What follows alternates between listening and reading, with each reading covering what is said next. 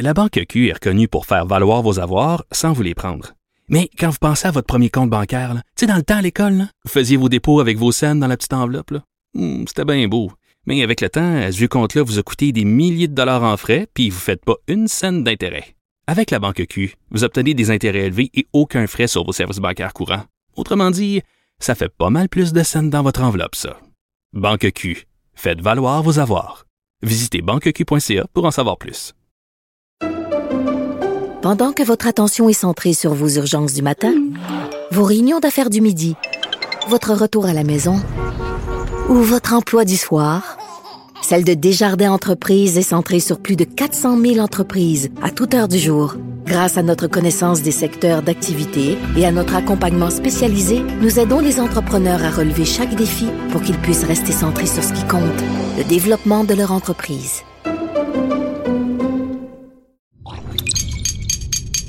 Cube Radio. Il manie l'idée, la réflexion, la persuasion, le silence. Mario Dumont. Informé, cultivé, rigoureux. Il n'est jamais à court d'arguments. Mario Dumont. Pour savoir et comprendre. Bonjour tout le monde, bienvenue à Cube Radio, lendemain euh, d'élection, euh, victoire éclatante de la coalition Avenir Québec, on s'y attendait, mais quand même, deuxième mandat euh, pour euh, François Legault, Euh, une victoire sur toute la ligne, c'est-à-dire que la CAQ, euh, s'il y a une chose, a raté un peu son entrée à Montréal, mais sinon, la CAQ augmente son nombre de sièges, mais on disait, ouais, division de l'opposition, mais c'est pas juste ça, la CAQ augmente son nombre de votes à 1,7 million de On n'avait pas vu ça au Québec, un parti, là, un seul parti recueillir autant de votes. On n'avait pas vu ça depuis 20 ans. Il fallait, remonter ni plus ni moins qu'à 2003 pour voir ça. Euh, les partis d'opposition qui ont chacun vu des victoires euh, dans leurs résultats. C'est bien, là, veut dire, faut, faut qu'ils encouragent leurs partisans, mais c'est certain qu'ils ont tous du travail à faire. Euh, Madame Anglade, là, qui vraiment là, sauve les meubles, sauve l'opposition officielle.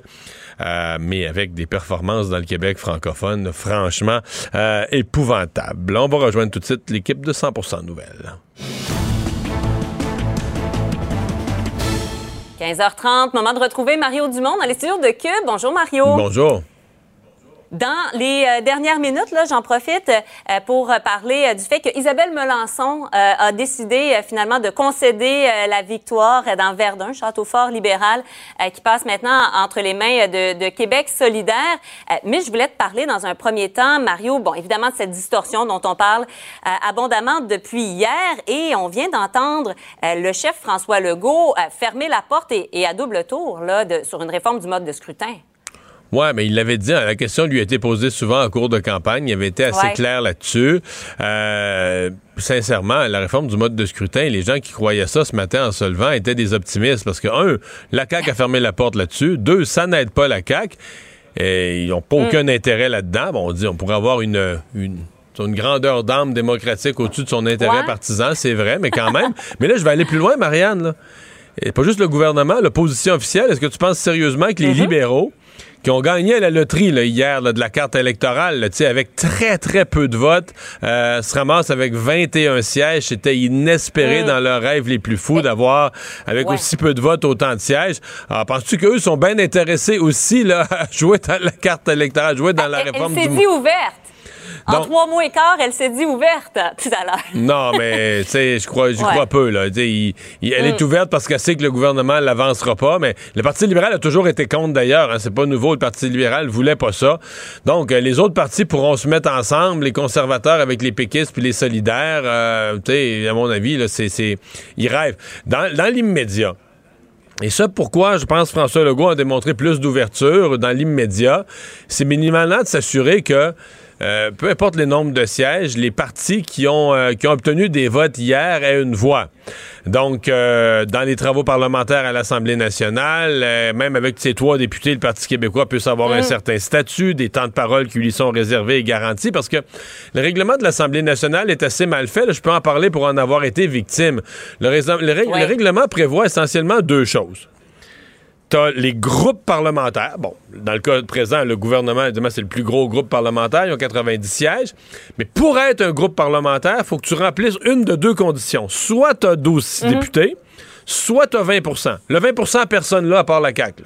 Toute l'opposition n'a pas 20% de vote. Les, plus haut, c'est Québec solidaire. Ils ont 15,4 Là, tu vas au deuxième critère, les 12 sièges. Seuls les libéraux l'ont. Donc, les libéraux sont l'opposition officielle, sont reconnus comme groupe parlementaire.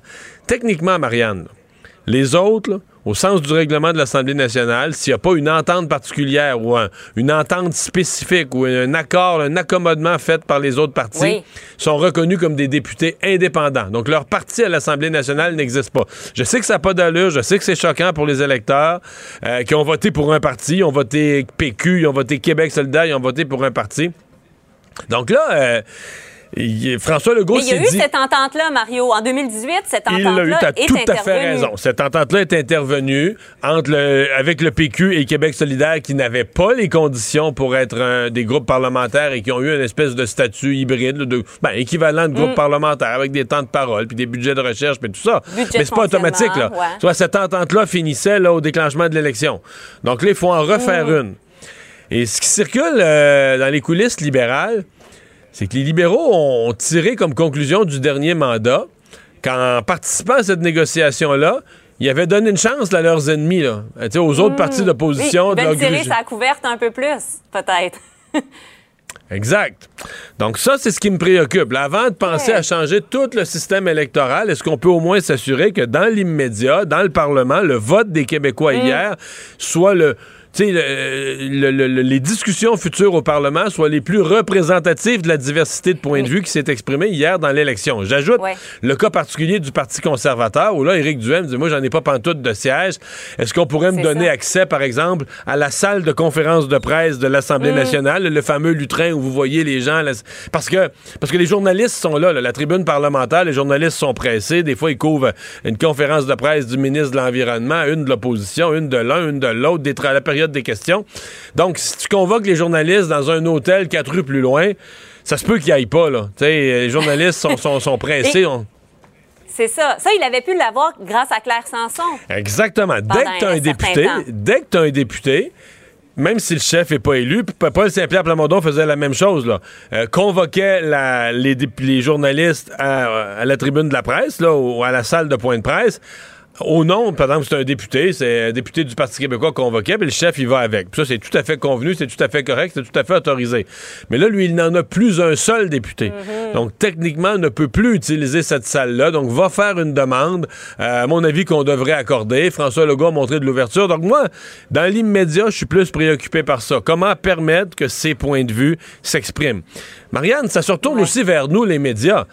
moi, matin, je regardais ça. Je me disais, OK, moi, je, travaille à LCN, TVA, je suis dans un média francophone. L'opposition officielle, c'est les libéraux. Mais je regarde mm. les résultats des libéraux, là. 3% euh, à Chicoutimi, 4 dans Duplessis, 2% à Bécomo, 4% euh, à Rivière-du-Loup, 3% à Joliette, 2% dans Berthier. Je me dis, ouais, moi, là, quand je parle politique, là, puis elle ajoute, puis euh, dans toutes nos émissions, nous, mhm. quand on parle aux francophones, on est un média qui est francophone, qui parle en français, qui parle aux francophones. Les libéraux sont l'opposition officielle, donc ils ont un rôle du point de vue institutionnel. Mais dans notre auditoire, il y a pas mal plus de, de péquistes, de Québec solidaire, de conservateurs. Les libéraux arrivent loin derrière. Donc, c'est tout ça l'équilibre de la démocratie avec lequel on va devoir travailler. il va falloir faire une place aux conservateurs et à Éric Duhem. Oui, comme, comme ça a été fait dans la campagne. Oui, bien, euh, chose certaine, en, point de presse, j'allais dire, euh, Dominique Anglade, quand on lui a parlé du statut euh, des partis, d'accorder comme ça un statut, et elle a dit il y aura des discussions à venir. Et il n'y avait pas l'ouverture qui venait avant. Donc, on verra en effet comment tout ça va se, va se décliner. parlant de main tendue, on va écouter un extrait de François Legault qui, qui va d'une politique de main tendue vers les autres chefs avec euh, Dominique Anglade, j'aimerais ça travailler sur euh, l'économie. Avec Gabriel Nadeau-Dubois, j'aimerais ça travailler sur l'environnement. Avec euh, Paul Saint-Pierre Plamondon, j'aimerais ça travailler sur comment on arrête le déclin du français. Il semblait ouvert à, partager des idées. Puis avec Éric Duhem, ben, je sais qu'un des sujets qu'on a en commun, c'est améliorer l'efficacité de l'État. Donc, moi, ce que je veux, c'est de rencontrer d'abord les chefs, Et euh, bon, oui, s'il y a des bonnes suggestions, les prendre. Euh. Est-ce que tu y crois, Mario? Est-ce que c'est un peu un cadeau empoisonné? J'ai les yeux dans l'eau, Marianne. T'es touché, ému? ému. Non, mais comment dire? Euh, il a dit quelque chose d'important, François Legault. C'est juste avant ou juste après ça, je me souviens pas, mais il a dit c'est plus facile en début de mandat. Puis ça, c'est vrai, là. C'est vrai quand, quand t'es proche, proche de l'élection, qu'est-ce que tu veux? Les partis, ils veulent tout que l'autre paraisse mal. Je veux dire, tu sais, c'est les partis mm. risquent de mourir dans une élection. C'est une guerre, une campagne électorale. Il y en a qui meurent au combat. Donc, à la veille d'une élection, tu veux pas que l'autre paraisse bien. Donc, dès que tu essaies de faire une entente entre partis, tout le monde va essayer de briser l'entente, tu comprends, pour essayer de faire trébucher. En début de mandat, c'est plus pensable parce que les élections, les prochaines élections sont plus loin et tout ça. Donc, c'est plus imaginable. Mais, tu sais, travailler avec toutes les parties.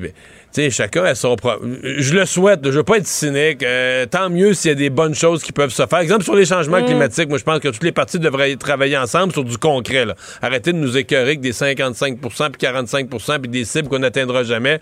Puis travailler sur quelques actions concrètes, puis amener le peuple à faire, à poser les gestes, puis tout ça. Ça, je pense que c'est souhaitable. C'est juste que, tu sais, quand on parle de travailler ensemble, est-ce que tu penses sérieusement, Marianne, qu'un projet de la CAQ pourrait rallier Éric Duhem puis Gabriel Nadeau-Dubois, la droite puis la gauche. tu sais, c'est illusoire. Les partis ont des programmes, ont des orientations politiques, puis c'est correct. La monnaie, le, parti qui est contre, ben il s'oppose, il pose des questions. Il, mm. c'est ça aussi la démocratie. Donc, la bonne entente, là, ça fait bien. Là, après les élections, tout le monde. Comme il y a eu beaucoup de conflits pendant les élections, ça, ça apaise mm. le peuple de dire ah, les chefs vont se parler, puis c'est correct que ça se fasse.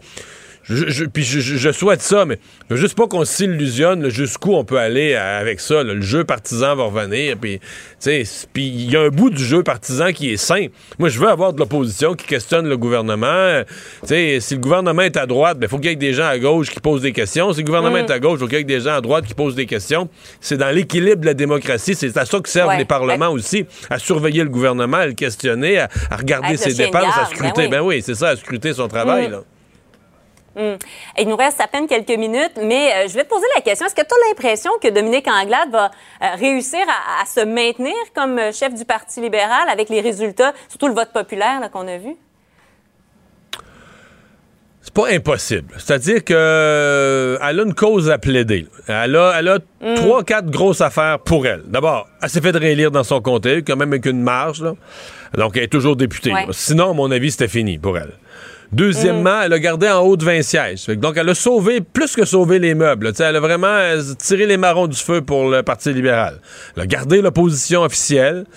Euh, et là, là, où sa responsabilité est plus floue, Marianne, c'est que elle a fait une bonne campagne au niveau énergie. Personne ne va dire que c'est elle qui s'est effondrée ou qui s'est présentée au mm. podium dans son point de presse quotidien, là, euh, déprimée, inefficace, mais tout ça, elle a été combative. Mais on dit l'organisation était tout croche derrière elle. Sauf que l'organisation derrière elle, je veux dire, elle est chef depuis deux ans. Donc, les personnes qui mm. sont organisateurs en chef, organisateurs de campagne, directeurs de ceci, directeurs régional, ben, c'est soit son monde ou soit que c'est des gens qui étaient là avant puis elle les a laissés mm. là, puis ils étaient pas bons, ou ils étaient. Il, Comme elle, c'est la PDG jusqu'à un certain point. On comprend bien qu'en campagne, il est trop tard pour faire des nominations puis déplacer des organisateurs. En campagne, elle, elle se concentre sur passer son message aux Québécois. Mais dans les mois et les années précédentes, en tout cas, elle a eu deux ans, une de ses responsabilités, c'était de mettre en place ça. Donc, je suis convaincu qu'il y a du monde dans le Parti libéral qui vont dire la chose suivante. Elle s'est pas entourée des bonnes personnes, elle n'a pas mis en place les conditions pour réussir son organisation, elle n'a pas demandé d'aide, mm, mm. elle a mis de côté des vieux de la vieille, des expérimentés, des gens qui s'est dit, waouh, ça c'est l'ancienne garde, mais ils ont déjà gagné des élections, ils étaient peut-être pas si pires que ça. comment ça fonctionne. Fait que ça, euh, c'est là-dessus, à mon avis, qu'il va y avoir de la critique. Mais à suivre. Elle, a, fait, elle a fait, disons, le travail de base pour être capable de plaider sa cause qu'elle mérite de rester pour, un autre, pour une autre élection, pour la prochaine. Merci, Mario. Au revoir. Au revoir. Bonne fin de Savoir et comprendre l'actualité. Alexandre Morin-Villouellette. Alexandre, pendant que tous les yeux euh, au Québec étaient tournés vers l'analyse des résultats électoraux, des conséquences, des réactions des chefs les lendemains de la campagne, à Ottawa, il se passait quelque chose d'hyper sensible. C'est Hockey Canada qui passait devant le comité parlementaire du patrimoine. Oui, entre autres la nouvelle présidente par intérim de l'organisation, Andrea Skinner, qui devait comparaître aujourd'hui devant ce comité parlementaire et elle a nié de manière catégorique que le deuxième fonds qui a été mis au jour là, hier par le Global Mail servait à régler des cas liés aux agressions sexuelles dans l'organisation. Elle a également refusé de faire le ménage, encore une fois, dans les hauts échelons de Hockey Canada. Donc, elle s'accroche. Et il y a eu véritablement là, des passes d'armes entre les parlementaires et Madame Skinner parce qu'elle a qualifié les reportages sur son organisation de cyniques. Elle a accusé après ça les médias de faire de la désinformation sur Hockey Canada, ce qui a fait réagir, entre autres, le député libéral de Mont-Royal, Anthony Housefather, qui l'a traité de Trumpiste, littéralement. elle fait du Trumpisme. C'est ce qu'il lui a dit. Donc, euh, vraiment, là, ça, ça tire à boulet rouge. Parce que, ouais, mais c'est parce que le fond, OK, elle dit le Globe and Mail, c'est pas vrai. Mais parce que c'est une chose de dire, c'est une chose de dire que ce que ce n'est pas. Mais après ça, il faut que tu dises qu'est-ce que c'est quel est ce fonds euh, qui était secret, dont il avait jamais parlé, pourquoi il en a pas parlé? Elle dit que c'était pour couvrir des réclamations non assurées à une époque où Hockey Canada et ses membres étaient assurés par eux-mêmes. C'est ce qu'elle dit de ce fonds-là. On rappellera qu'il a été renouvelé quand même dans les dernières années. Donc euh, non, c'est un fonds euh, qui semblait servir, même si elle le nie. Et par la suite, elle a même été demandé, on lui a demandé d'évaluer la performance des autres membres de Hockey Canada, de Scott Smith entre autres, le directeur général. Et elle a dit qu'il méritait une note de a. Une belle note de A pour sa gestion de crise. Tout va bien, Madame la Marquise, tout va bien. C'est ce que Madame Skinner a répété tout le long aujourd'hui en comité faut fort à parier que le reste des parlementaires ne vont pas lâcher le morceau de Tito. Et la ministre Saint-Onge, elle qui a maintenu la pression, qui veut des changements à Hockey Canada. Absolument. Hier, encore une fois, réclamé la démission complète des hauts dirigeants de Hockey Canada. Il ne mord pas à l'hameçon des fausses nouvelles. Mario Dumont a de vraies bonnes sources. Alors, lendemain de campagne électorale, euh, vous avez probablement suivi ça euh, avec nous, je l'espère. Hier soir, euh, les résultats qui sont arrivés. on va, évidemment, aujourd'hui, on va regarder ce que, comment chacun des partis réagit, mais on va aussi regarder comment des groupes de la société envisagent le, le, prochain mandat, comment des groupes de la société voient leur relation avec le gouvernement réélu, avec le gouvernement réélu encore plus fort. Paul René Roy, et président de l'Association québécoise des retraités des secteurs publics et parapublics. Monsieur Roy, bonjour. Bonjour, Monsieur Dumont. Vous dites euh, le gouvernement n'était pas réélu depuis quelques minutes. Vous dites ce gouvernement n'est pas euh, euh, intéressé, ne fait pas dans, ne fait pas de, de la situation des retraités une priorité. Qu'est-ce qui vous permet de dire ça? Ben, euh, regardez, on a vu que dans la première semaine de la campagne électorale, il s'est parlé un peu des aînés, mais par la suite, là, ça a été comme passablement oublié. Même dans les débats, on n'a pas vu beaucoup euh, d'interventions qui, qui euh, concernaient les aînés. nous, on s'interroge beaucoup sur les différentes approches qui ont été mises de l'avant, notamment parce que là, on a, on a un gouvernement qui a été élu, et vous le savez, le gouvernement de M. Legault met beaucoup l'emphase sur euh, les maisons des aînés. Euh, il veut lancer une seconde phase là, euh, dans le contexte dans lequel on est. Puis on sait très bien que les revenus des personnes aînées sont des revenus fixes puis souvent limités. Nous, on pense que c'est peut-être bon qu'effectivement, on se préoccupe de certaines résidences pour les aînés, mais euh, toutes les études et tous les, euh, la plupart des sondages qui sont faits le démontrent. La plupart des personnes aînées, ce qu'elles veulent, c'est de vivre et de vieillir dans leur domicile le plus longtemps possible.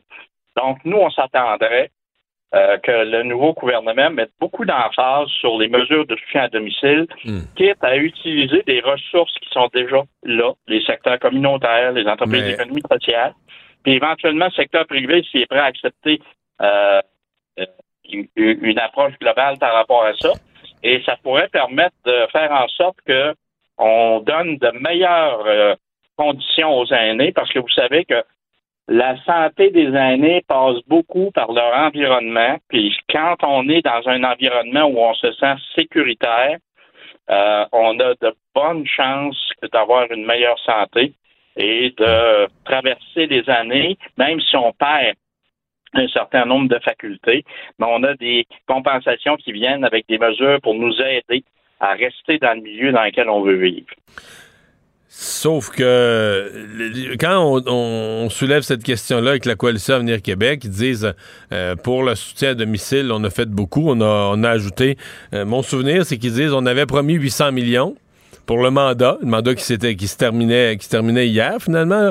Et finalement, on a mis 2 milliards. Est-ce que, est que vous reconnaissez, est-ce que vous avez l'impression que c'est, réel, qu'on est dans une phase euh, d'investissement massif dans les soins à domicile ou vous avez l'impression que c'est encore euh, très insuffisant? Euh, moi, je pense qu'on est encore beaucoup au niveau des, du discours parce que quand on va sur le terrain, on s'aperçoit qu'il n'y en a pas tant que ça de mesures qui, qui sont mises de l'avant pour favoriser le maintien à domicile. Je pense entre autres à un programme d'indemnisation fiscale qui avait été mis sur pied qui s'appelle le PEPSAD, qui est géré par euh, euh, la RAMQ, pour euh, permettre d'offrir des soins domestiques aux, personnes aînées, donc des soins d'entretien ménager et autres, mais on n'a pas étendu la mesure jusqu'aux soins de la personne, c'est-à-dire les gens qui ont besoin d'avoir quelqu'un pour venir les aider à se lever, à se coucher, à prendre un bain, à préparer de la nourriture et autres choses de ce genre-là. Donc, on ne voit pas nécessairement sur le terrain euh, l'impact si effectivement euh, il y a eu de l'argent qui a été investi. On ne voit pas nécessairement euh, l'impact sur le terrain un peu partout où on se promène. Hmm. Sur la situation euh, financière des aînés, vous avez mentionné tout à l'heure l'inflation qui frappe évidemment durement les, aînés euh, qui ont des revenus de pension, qui n'ont pas de croissance de, salaire parce qu'ils n'ont plus de salaire. Euh, est-ce que vous avez confiance dans ce... On nous dit que ça pourrait se faire avant les fêtes, le fameux bouclier anti-inflation dans lequel il y a vraiment là une, une allocation spéciale pour les aînés à bas revenus. Ça, ça vous plaît? Euh, ça nous plaît dans la mesure où ça ne sera pas une mesure ponctuelle. Euh, il faut en arriver à faire en sorte que les revenus des personnes aînées, qui sont, comme vous venez de le dire, des revenus qui, la plupart du temps, sont fixes, ne sont pas indexés, puis vous le voyez, le coût de la vie augmente euh, de façon significative, ben, il faudrait qu'il y ait une forme d'indexation qui intervienne sur les rentes de retraite que les gens reçoivent pour être capable de faire face à, à l'augmentation des coûts qu'on voit un peu partout, que ce soit au niveau de la nourriture, du logement, euh, des coûts de transport. Donc, euh, je pense que ça serait important qu'on sorte des mesures ponctuelles. C'est bon que les gens reçoivent un chèque ou un, crédit d'impôt euh, momentané, mais il faudrait que ça perdure dans le temps pour s'assurer que ces gens-là qui ont des revenus fixes soient capables de traverser des périodes plus difficiles où le coût de la vie vient gruger dangereusement, puis vient faire en sorte que ces gens-là sont souvent obligés de faire des choix cruels euh, mmh. pour euh, réussir à traverser la tempête. Dans votre communication hier, vous laissiez entendre que le gouvernement avait pas pris d'engagement ou s'était pas suffisamment intéressé aux aînés. En tout cas, c'est pas ce que les c'est pas ce que les aînés semblent avoir euh, perçu parce que euh, tous les sondages, là, peu importe la firme, montraient que euh, le gouvernement réélu hier soir a été réélu notamment, pas seulement, mais notamment par les aînés, là, que les aînés votaient pour la CAQ dans des proportions beaucoup plus fortes, par exemple, que les étudiants ou que les jeunes. Oui, oui. Et, ça, et ça, ça m'étonne pas. Les gens font leur choix individuel. Nous, comme organisation, ce qu'on regarde, c'est l'ensemble du comportement de la société par rapport aux personnes aînées. Euh, c'est ce, ce, sur quoi on, on, on s'attache. On comprend que les gens peuvent faire leur choix.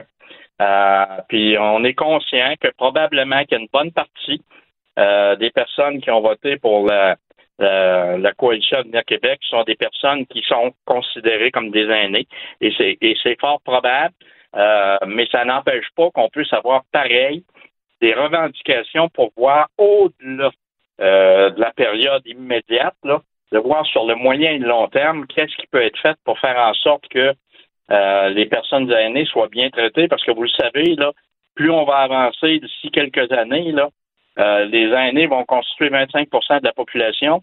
Ça risque d'être lourd sur le système de santé si on ne met pas en place des mesures pour s'assurer que les gens euh, soient bien traités. Puis vous savez que quand on investit pour maintenir les gens à domicile.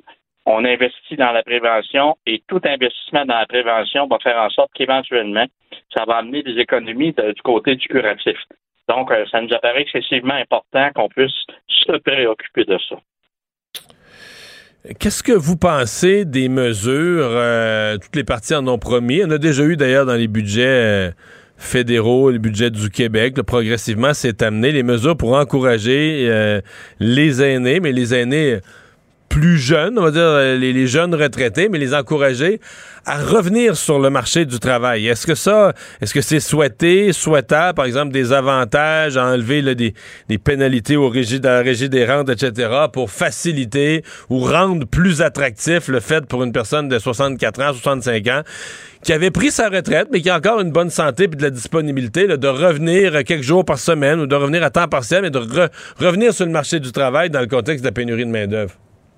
Euh, moi, je pense que c'est excessivement important parce que vous savez, on parle beaucoup de toutes sortes de solutions pour faire face à la pénurie de main-d'œuvre, mais c'est sûr que le recours aux travailleurs d'expérience est un des moyens pour faire en sorte que ça euh, que ça aide à, diminuer la pénurie de la main-d'œuvre, mais il va falloir mettre en place non seulement des politiques d'emploi, mais des politiques de travail adaptées euh, aux travailleurs d'expérience. Vous savez, quand les gens viennent à un certain âge, puis ils retournent sur le marché du travail, ils ne sont pas nécessairement intéressés à faire des semaines de 40 heures, puis à faire des semaines de, de 5 jours. Ils veulent peut-être faire un petit peu à temps partiel, puis avoir euh, des conditions de travail qui vont faire en sorte qu'ils sont reconnus dans leur milieu.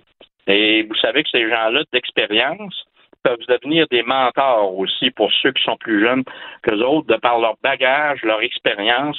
Ça peut être un transfert intergénérationnel qui devient très intéressant. Bien, Monsieur Roy, on va surveiller ce que le gouvernement va faire pour les aînés. Merci d'avoir été avec nous. Ben, je vous remercie beaucoup, M. Dumont. Bonne fin de journée. Pour savoir ce qu'il y a à comprendre, Mario Dumont. Économie Finance, affaires, entrepreneuriat. Francis Gosselin. Bonjour Francis. Salut Mario, comment vas-tu? Ça va bien. Une entreprise québécoise, une entreprise de Terrebonne euh, qui est visée par une enquête euh, aux États-Unis de la Security Exchange Commission? Oui, effectivement. Puis euh, c'est une entreprise, donc Loop Industries, qui est une entreprise donc d'ici, qui est inscrite à la bourse Nasdaq Global Markets, qui aurait fait donc qui aurait fait certaines manipulations, on pourrait dire, comptables. la raison pour laquelle ça m'a intéressé, Mario, c'est que Investissement Québec a participé notamment à une des rondes de financement à hauteur de 4,6 millions. Ce qui est assez particulier avec cette entreprise-là, Loop Industries, c'est qu'ils ont ils détiennent donc un brevet pour une, une technologie qui qui appelle révolutionnaire, mais en fait, ils ont toujours pas gagné un dollar. Donc, c'est totalement spéculatif, là, si tu veux savoir. Euh, et puis, euh, qu'est-ce qui, c'est quoi leur secteur? Qu'est-ce qu'ils veulent faire de si révolutionnaire là? Ben, c'est du recyclage de bouteilles de plastique, là, les bouteilles Coca-Cola, les bouteilles d'eau, etc. Donc, c'est certain que c'est un marché, euh, bon, évidemment, en ce moment très en vogue là, pour sa dimension environnementale. Et en plus, euh, ben, ils promettent que le, le résidu, donc ce qu'ils vont produire là, en recyclant, va être de très haute qualité, donc va pouvoir être un entrant dans le procédé de fabrication de d'autres plastiques à un, niveau euh, beaucoup supérieur à la norme actuelle. donc, le, le PDG, là, Daniel Solomita, il fait valoir qu'à l'époque, où les, faits allégués ont lieu, euh, ils étaient comme n'importe quelle petite start-up, en train de lever des fonds. Ils savaient pas trop ce qui se passait. Euh, ça reste qu'il y a eu euh, l'utilisation d'une dizaine de sociétés écrans dans des paradis fiscaux avec des gens qui sont pas nommés. Bref, ça est un petit peu euh, un petit peu ombrageux, ouais. Et donc, comme l'entreprise, évidemment, est cotée là, maintenant en bourse, ben, ça fait en sorte que la Securities and Exchange Commission se penche sur le dossier euh, et, euh, et, donc et que la bourse. Ça, c'est vraiment la police des entreprises cotées en bourse aux États-Unis. C'est un peu l'équivalent de l'autorité des marchés financiers, mais on peut deviner, là, puis avec tout le respect que j'ai pour l'AMF, que la Securities and Exchange Commission, quand ils se fâchent, euh, ils, y mettent les moyens. Là, donc, effectivement, euh, la, transaction en cause, euh, ils ont appelé ça frauduleux, frauduleux. Là. Donc, c'est vraiment pas, euh, ils mangent vraiment pas leurs mots. Euh, et l'objectif, ça aurait été de cacher l'origine des fonds qui pourraient possiblement venir de, sources, bon, un peu moins propres. encore une fois, tout ça, c'est des allégations pour l'instant. J'ai hâte d'en savoir un petit peu plus sur, la véracité de ces éléments-là dans les prochaines semaines. Une évaluation de l'évitement fiscal des grandes entreprises, de combien ça peut représenter? Euh, ben, c'est une nouvelle que plusieurs médias québécois ont, repris aujourd'hui, euh, Mario. On parle de 30 milliards de dollars à l'échelle canadienne euh, qui auraient été un peu évités, contournés par les grandes entreprises canadiennes. Donc, on parle pas des particuliers ou des, des PME, on vraiment des grandes entreprises qui ont une valorisation de supérieure à 2 milliards de dollars. Ils auraient évité 30 milliards d'impôts en une seule année fiscale. Et ce qui est étonnant, en fait, Mario, c'est que ce montant-là, euh, il y a toujours un peu de stratagème là, quand on est dans ces grandes sociétés-là, mais c'est le montant a doublé depuis 2020. Donc, il euh, faut croire que les comptables et les fiscalistes des grandes sociétés deviennent de plus en plus euh, intelligents pour un peu contourner la loi fiscale canadienne. c'est l'organisme canadien pour une fiscalité équitable qui a dévoilé une étude aujourd'hui pour pour un peu montrer ce manque à gagner là de l'État. 30 milliards, c'est quand même pas des petits montant, Mario, là, à l'échelle canadienne. Donc, euh, ça, semble être quelque chose sur lequel peut-être euh, et M. Trudeau, mais aussi euh, notre nouveau premier ministre du Québec, M. Legault, pourrait se pencher dans les prochains mois et les prochaines années pour que chacun paye sa juste part. Ouais. Et finalement, le nouveau développement aujourd'hui dans l'affaire entre Twitter et l'acheteur potentiel Elon Musk. Effectivement, ben là, Musk, on se rappelle, avait fait une offre sur Twitter pour 44 milliards de dollars. Euh, il avait euh, le financement. cette fois-ci, c'était pas un leurre, là, contrairement à une autre fois d'avant. Mais euh, donc, il, a essayé de se retirer de la transaction. il y a une poursuite, contre-poursuite. Donc, évidemment, les derniers mois ont été très mouvementés. ce qu'on a appris aujourd'hui, c'est que, en fait, la juge qui est chargée d'arbitrer le dossier a demandé aux deux parties de s'asseoir aujourd'hui. Donc, en fait, en fin de soirée excuse-moi, euh, pour essayer d'arriver à une entente. Et selon plusieurs, euh, ça, pourrait que ça soit, euh, ça y arrive. le cours de l'action de Twitter a bondi aujourd'hui de presque 20 là, en quelques heures seulement, à un point tel que la bourse a suspendu en fait la transaction, les, les, échanges sur ce titre-là, parce qu'ils ont peur évidemment que ça crée beaucoup de turbulences dans les marchés, sans trop qu'on sache exactement ce qui va en être. Euh, donc, euh, Mais toi, au fond de toi, là, tu penses qu'Elon Musk va finir propriétaire de Twitter? Je pense qu'il y a un enjeu, il y a deux enjeux. Il y a un enjeu de valorisation. Mario, M. Musk avait proposé 54 dollars par action. L'action ce matin, elle se transigeait à 40 dollars. Elle a bondi à 47, 48 là, en séance. Mais bon, ça reste euh, surpayé là, euh, pour une entreprise. Puis l'autre élément, c'est toute la question de la gestion interne de Twitter, euh, qui est évidemment mise en cause par M. Musk. Est-ce qu'il y a beaucoup de faux comptes? Est-ce que la date? Mais ça, c'est pour ça qu'il voulait, c'est pour ça qu'il voulait plus le payer 54. Il disait il y a trop de, il y a trop de faux comptes. Euh, Twitter vit avec ces faux comptes-là et nous dit pas. Tu nous, on, on, se rend compte que les, parce que les faux comptes rapportent pas les revenus, là, n'ont pas la valeur. Exact.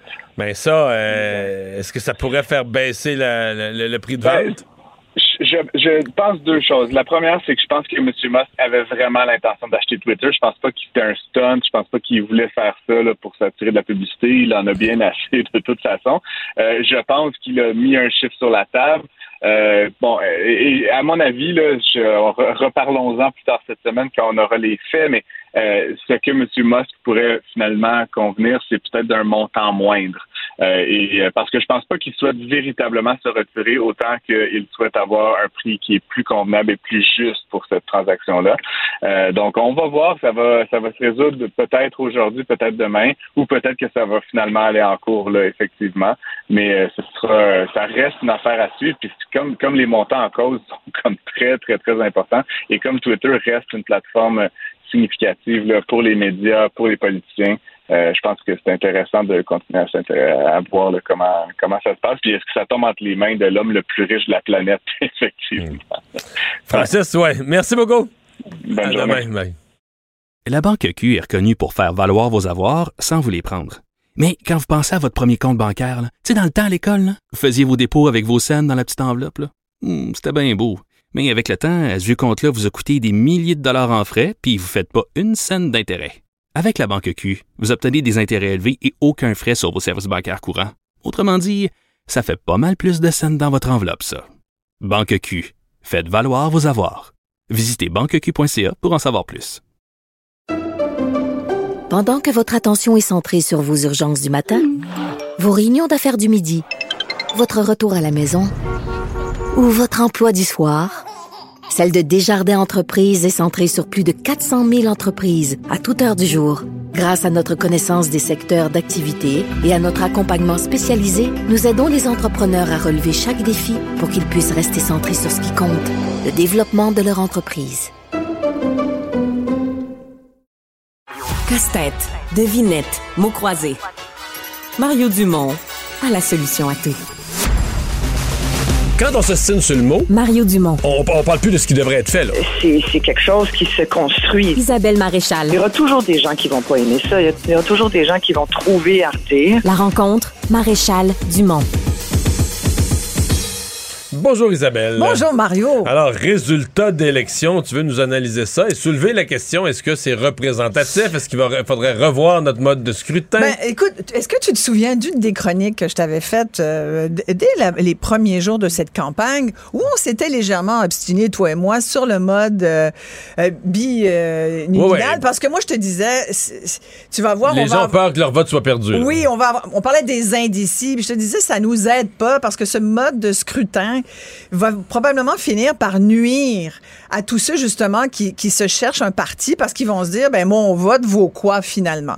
Et l'élection d'hier Nonobstant le fait qu'il y a quand même 41 des Québécois qui ont voté pour euh, le parti de, de François Legault, ce qui est quand même beaucoup de monde. C'est- on pourrait dire que c'est quasiment l'équivalent d'à peu près de la classe moyenne qui est souvent occupée à d'autres choses, puis qui se dit bon, continuons, ça me va, de toute façon, lui ou un autre. Puis les autres euh, é- étaient pas en mesure de prendre possession du gouvernement, on s'entend. L'opposition est morcelée et faiblarde, faut quand même le dire. Puis il y en a aucun qui est ressorti assez fort pour nous impressionner, même pour la prochaine fois. Nous y reviendrons. Fait que bref, finalement, tu regardes ça puis tu dis, la CALT a récolté 90 sièges sur 125.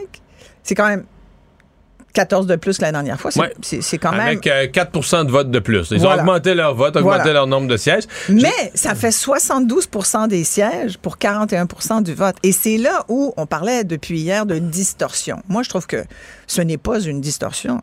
C'est une abomination démocratique, Mario. Ça n'a juste pas de bon C'est-à-dire qu'on a un système qui favorise la formation de gouvernement majoritaire. Complètement. Passer, passer un certain seuil, à 35-36% Oui, et c'est un ça, a- gouvernement majoritaire. Et il y, a- il y a deux camps là Pour le meilleur et pour le pire. Ben, là. tu as des politologues qui vont dire, puis des analystes, puis des économistes qui vont dire il faut un gouvernement majoritaire. Puis dans certains cas, dans un pays, je pense que oui, tu envoies un message beaucoup plus euh, fort quand ton gouvernement est majoritaire. Il a les coups des franges. Bon. Mais dans une province comme le Québec, où il y a quand même... beau- Tu sais, le Québec, c'est grand. hein. Là, on le voit. Là, je- Tu sais, en y réfléchissant depuis hier, je me dis, il y a quasiment cinq Québec dans un. En tout cas, il y en a clairement deux. Il y a, ben, puis j'allais dire trois. Il y a Montréal, il y a Québec, puis il y a les régions. Puis là, après ça, tu peux décortiquer. Puis tu Ouais, peux Québec dire, puis les régions, ça se ressemble. bah, c'est autre chose. C'est autre chose. C'est Montréal pas qui tout est une fait pareil. Tu sais, Québec, Québec. Québec, le lieu du Parlement. Québec, le lieu des décisions. Montréal est complètement à part. Puis là, c'est ça qui est malheureux, puis qui est une inquiétude pour moi montréalaise. Tu sais, j'ai déjà déploré ici que le, le- le siège de toutes les décisions, c'est à Québec que ça se prend. Ben, les décisions politiques, le siège du Oui, pouvoir, c'est Montréal. ben- le pouvoir économique, c'est Montréal encore. Ben, je suis pas sûre de ça. Je suis pas sûre de, de ça du tout. Tu sais, même si je- on entend Valérie Plante qui dit, parce qu'aujourd'hui, il faut que le monde comprenne, tous les messages d'aujourd'hui, les temps, je te tends la main, on va travailler ensemble, le discours rassembleur. positif aujourd'hui.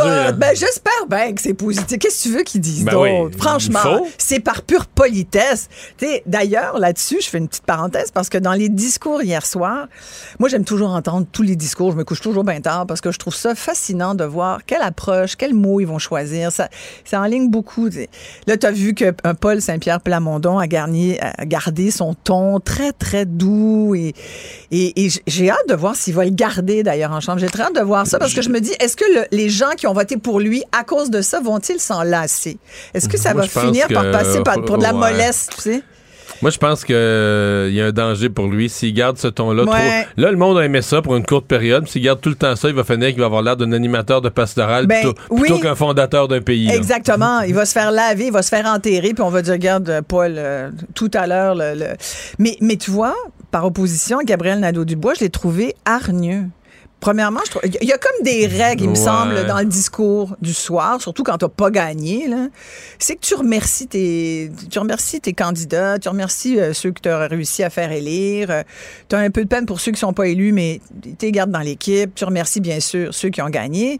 Puis tu, tu fais un petit message, mais tu commences pas à dire check bien demain matin, je vais te sauter d'en face. Je trouvais qu'il était. Mais c'est aussi qu'il il- il- il y avait un bout du discours de Gabriel Nadeau-Dubois où il était dans le contenu puis dans des politiques. T'avais le goût de taper sur l'épaule puis dire c'est fini. Oui! C'est fini. Exactement. Le tu l'as fait, on a compris. Les votes, les votes sont comptés. c'est 15 des voix exprimées. Là, Fait que c'est correct, là, dans quatre ans, on repogne tout ça. Exactement. Mais là, pour asseoir. Mais, mais tu vois, moi, j'aurais aimé qu'il fasse une petite pause de ça. J'ai bien aimé ça quand il a embrassé sa blonde. Je trouvais que c'était le fun. C'est- C'est ça que tu veux, il me semble, le soir euh, des élections. Le lendemain matin, là, OK, tu repars la machine, puis c'est un autre ton. Mais bon, ça, c'est une parenthèse. Mais je reviens, tu sais, aux anomalies quand même. Quand tu regardes le Parti libéral du Québec et l'opposition officielle, sincèrement, Qui est quatrième au nombre de votes, là. ça, c'est incroyable. C'est, ça n'a ouais, pas mais de là, bon c'est notre système. Qui- Ils ont des comtés sûrs, ils ont des comtés dans l'ouest de Montréal, un vote regroupé, un, À vote, Montréal. con- un vote concentré. à Montréal. Alors que le Parti québécois a plus de votes, mais c'est un vote éparpillé à grandeur du Québec. Voilà, d'où le, le bémol que je mettrais à toutes ces expressions qu'on utilise beaucoup trop depuis hier. Raz-de-marée, tsunami bleu, raz-de-marée caquisse. Écoute, on a même comparé ça à la vague orange de Jack Layton. Wow, Ah, ben non, c'est encore, bien plus, calme. c'est encore bien plus fort que la vague orange. Ben, non, mais moi, je trouve. mais écoute, si Ben on prenait chaque vote, qu'on le colorait vraiment, ça ferait pas une carte aussi claire non, que ça. non, non. Non, mais t'as-tu regardé les majorités? Écoute, Non, les- mais il y a des majorités importantes dans, euh, dans, dans, tous les les comtés, Ouais, dans les oui. régions, tout ça. hey, non, Non, non, mais dans les régions, il n'y a, il y a pas de. Écoute, il n'y a pas de débat, là. Ça, c'est clair. C'est caquiste. Mais dans Ça, les régions, mais les régions, euh, les régions jusqu'à Deux-Montagnes, là, puis les régions jusqu'à Longueuil, les régions jusqu'aux Ouais. portes de Montréal, jusqu'aux Que dans le banlieues. 4-5, ouais, ouais, tout à Que dans le fait. 4-5-0. Non, mais c'est- l'île qui arrive pas à. Ils, ont- seulement deux députés. Mais- mais- mais moi, tu je trouve vois, ça dommage. Ouais, mais tout à l'heure, tu vois, c'était un vieux routier de la politique montréalaise qui écrivait sur Twitter. Il dit, ben, l'île de Montréal, on dit qu'elle est à part, ça, mais il dit, en même temps, là, c'est la seule région administrative du Québec où les quatre partis sont présents. C'est vrai. Il y a des... Oui, oui, tout à Ca- fait. Et Valérie Plante s'en est réjouie, d'ailleurs. Ah ouais, Camille Lorrain, euh, Paul Saint-Pierre Plamondon est là, le PQ est présent à Montréal, la CAQ a deux sièges à Montréal, puis bon, le reste, c'est Québec solidaire et les libéraux qui sont dominants, là, mais quand même, Ouais. les quatre partis ont un pied sur l'île. Tout à fait. Et j'espère qu'ils vont être vocales, qu'ils vont plaider pour Montréal. Paul Saint-Pierre Plamondon a dit qu'il allait plaider pour l'Est de Montréal. Puis ça, j'étais content d'entendre ça parce que l'Est, on le sait, de Montréal est vraiment un territoire oublié depuis des années. Euh, ça l'a été par la ville, mais ça l'a été par les gouvernements euh, répétés. Et donc, après, bon, on regarde ça. Le discours de François Legault hier, encore là, il était complètement relax, le François Legault qu'on aurait aimé voir en campagne électorale. Mais il- je le trouvais il y a juste, euh, as-tu compris Christian Dubé et son émotivité? On aurait dit qu'il doutait d'avoir été élu ou, qu'il il était vraiment non, mais ému. je pense que c'est un gars entier. Je pense que c'est un type Ouais. quand même assez euh, émotif. On se fait des idées des fois parce qu'il vient du monde des affaires, mais je pense qu'aussi... Mais sais, il n'y avait pas de doute qu'il allait être élu. Là. Non, mais ça... Il avait l'air surpris. Je non, je pense pas que c'est la surprise. Je pense plus que c'est le moment là, de se le faire dire. Puis, euh, écoute, sérieusement, Christian Dubé, on a eu ses épaules. là. Il doit être Ah. épuisé, ce gars-là. Le ministère de la Santé, c'est pas fait pour un être humain. Ça n'a pas de bon sens. En plus, avec la pandémie, il a ramassé la pandémie en plein milieu. Moi, j'avoue, j'aime bien Christian Dubé. Mais c'est un gars intègre, c'est un Ouais. gars euh, assez. Mais moi, je trouve qu'il y a une belle. Quand tu parles aux Québécois, c'est le plus beau mélange de- Ouais.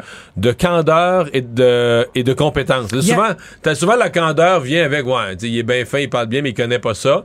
Hmm. Lui, tu sens un mélange de, il connaît vraiment ça, Ouais. mais il en parle avec une certaine simplicité de toutes les choses, avec une certaine candeur. euh, je pense Et je qu'ils s'entendent très bien François Legault. ah, c'est plus que ça. C'est plus que ça parce qu'il n'y a pas grand. Tu sais, c'est- c'est- c'est c'est la solitude, le pouvoir. là. Ouais. Donc, François Legault, je pense, tu sais, il va pas confier à tous ses ministres ses états d'âme. Je pense que Christian Dubé est peut-être le seul, sinon un des seuls, mais sur une courte liste de gens avec qui François Legault peut vraiment raconter quand il trouve ça dur, comment ça se passe. C'est deux. C'est deux vrais, là, tu sais. Puis euh, Christian Dubé aurait pu être tenté de quitter la politique. J'ai puis fait- le gars, euh, ça y a pris du temps avant de le convaincre pour dire, d'embarquer. tu peux pas me Ah laisser, ouais, non, tout la santé, j'ai besoin Ouais. de toi en santé. Parce que, tu sais, il est indépendant de fortune. Il est rendu, je pense, Christian Dubé doit avoir pas loin de François Legault dans les 63, 4, 5. Fait que, tu sais, il aurait pu dire euh, quatre autres années de ce régime-là. Non, merci, là. hein. Mais une chose est sûre, c'est que là, euh, pour la CAQ, c'est clair. Les dossiers sont clairs parce que la campagne aura servi au moins à ça. C'est-à-dire que là, ils peuvent pas plaider qu'ils savent pas trop par quel bout prendre les dossiers. Tout le monde leur a dit là, qu'est-ce qui était important. Fait que moi, je pense que ça, ça va être un bon point. Mais tu me parles pas de Rick Duhem parce que la, Mais- v- la vraie oui, représentation, venais, la vraie représentation ratée, là, c'est que lui, il y a je zéro revenais, siège. et je revenais à mon, mon importance de prendre à bout de bras là, ce, ce problème démocratique qui est la réforme du scrutin, qui, à mon avis, est nécessaire. Puis tout le monde dit aujourd'hui, c'est comme, ça fait même pas 24 heures que ça nous a sauté d'en face à quel point c'était antidémocratique que des gens disent de toute façon, on n'y arrivera jamais. Je trouve ça assez euh, désobligeant. T'sais, On peut-tu essayer? Je veux dire, il y a d'autres systèmes ailleurs qui fonctionnent très bien. D'ailleurs, François Legault, qui l'avait promis euh, la dernière fois, en 2018, a, a présenté, je pense que c'était le projet de loi 39, qui est Ouais. mort dans l'œuf au mois de décembre, là, avec un manque de volonté politique assez évident, En fait, le projet de loi, là, devait signifier que hier, Ouais. on aurait eu deux bulletins de vote. C'était ça qui était prévu Ouais. là, dans le projet de loi. On aurait eu deux bulletins de vote. Donc, on aurait voté, là, comme on vient de voter, mais en même temps, on aurait voté pour un nouveau. Êtes-vous prêt à accepter, à mettre en place un nouveau système de représentation électorale? Pour 2026. Donc, on aurait voté, on aurait voté pour donner le mandat à- au directeur des élections de faire un Un, redécoupage un des comptes. référendum, là, finalement. Oui, on aurait Ouais. eu un référendum. Si le oui l'emportait, mais tu sais que partout c'était essayé, le non l'emporte toujours. Les gens veulent toujours garder le. Tout le monde chiale. Parce que les le- gens comprennent peut-être pas tout à fait ce que ça sous-entend. Puis ils, craignent, qu'on ait des gouvernements minoritaires tout le temps. Ils craignent que ce soit compliqué, que ça marche pas. De, les gens des régions se disent, Ah, nous, on va perdre nos comtés, on n'aura plus de députés pour nous représenter. Ça va être des députés de liste qui vont être là pour la hiérarchie du parti. Non, y a- parce des- que ça, ça arrive pas dans les gouvernements majoritaires, bien sûr. T'sais. c'est pas pareil. Non, Ouais. mais il- Non, mais il y a de l'éducation à faire, Mario. Sûrement. C'est juste ça que je dis. Je dis, Faisons de l'éducation. Je dis pas, tu sais, ça sera pas demain matin, c'est clair. Mais là, on a quatre ans pour instaurer un système qui est évident dans sa nécessité. Parce que tu sais ce qui va arriver. Moi, je connais plein de jeunes. On n'a pas arrêté de nous rabâcher. Allez voter, allez voter, allez voter. Bon. Ben, il y a des gens qui sont allés, 66% des gens qui sont allés. Même affaire que la dernière fois. Il a fallu des. sais, On a mis beaucoup d'efforts là, à dire aux gens, allez-y. là. Si on n'avait pas mis autant d'efforts, il y en aurait eu moins. Beaucoup de jeunes ne sont pas allés, justement parce qu'ils disent de toute façon, mon vote vaut quoi? Il vaut rien. Et toute la notion, tu sais, souvent, euh, Gabriel Nadeau-Dubois est souvent revenu sur le débat générationnel, les vieux partis. Puis bon, j'aime pas forcément quand il oppose les jeunes et les vieux, mais sur un certain bout, il y a pas tort de dire que les vieux partis sont enlisés dans leur vieille façon de faire. Et là, devant cinq possibilités, cinq choix, il faut penser à autre chose. On n'aura plus jamais deux partis. Moi, je trouve ça magnifique qu'il y en ait cinq, mais il faut leur donner de l'oxygène parce que, mais tu sais, ce sera pas le parti au pouvoir qui va faire ça. là. C'est comme, hey, regarde, je vais te donner une corde puis va te pendre avec. Voyons donc, ça n'a pas de bon sens. Là. Donc, alors, il faut que ça soit, il faut que ça vienne des citoyens. Et la carte de ce jeu-là, c'est effectivement Éric Duhem. Parce que lui, étant donné qu'il n'est pas à l'Assemblée nationale, il va avoir du temps pour travailler sur son parti, puis en plus, prendre. Moi, je pense qu'il doit prendre ce dossier-là à bout de bras, parce que c'est sa, sa survie, son existence aussi qui en, qui en dépend d'une certaine façon. Puis il va être aidé de QS, puis il va être aidé du PQ, parce que QS et PQ, ils ont 30% des voix exprimées à eux deux.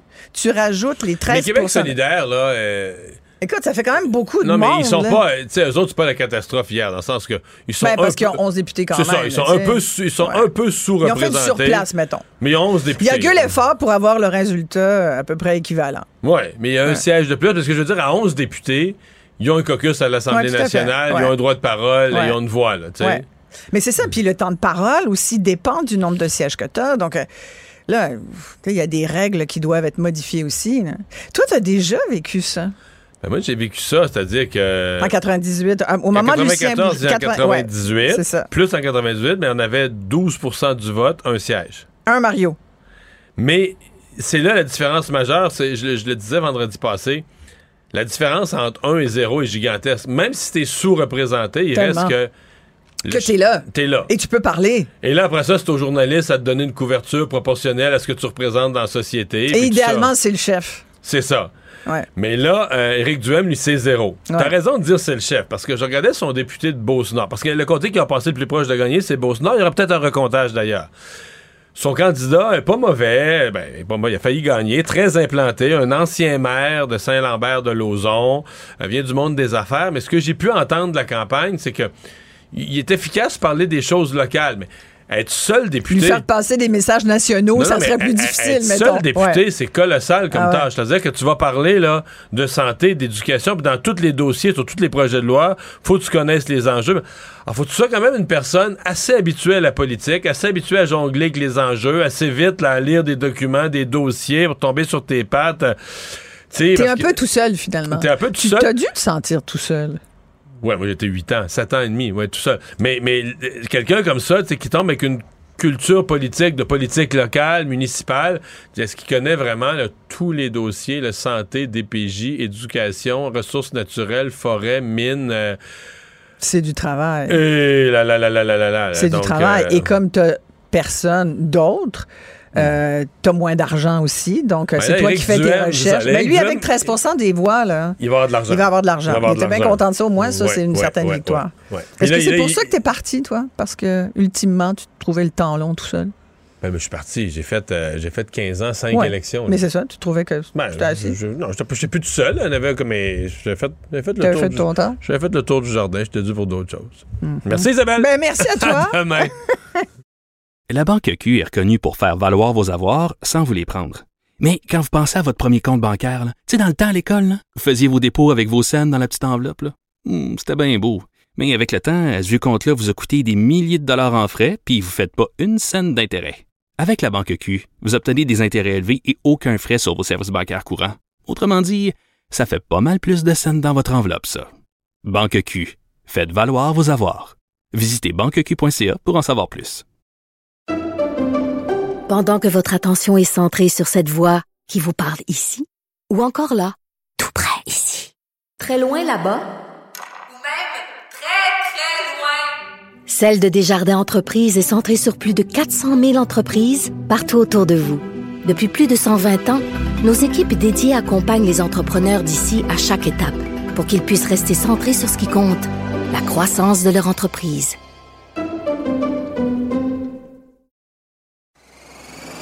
Il nage avec les mots des politiciens comme un poisson dans l'eau. Mario Dumont. Pour savoir et comprendre. Cube Radio.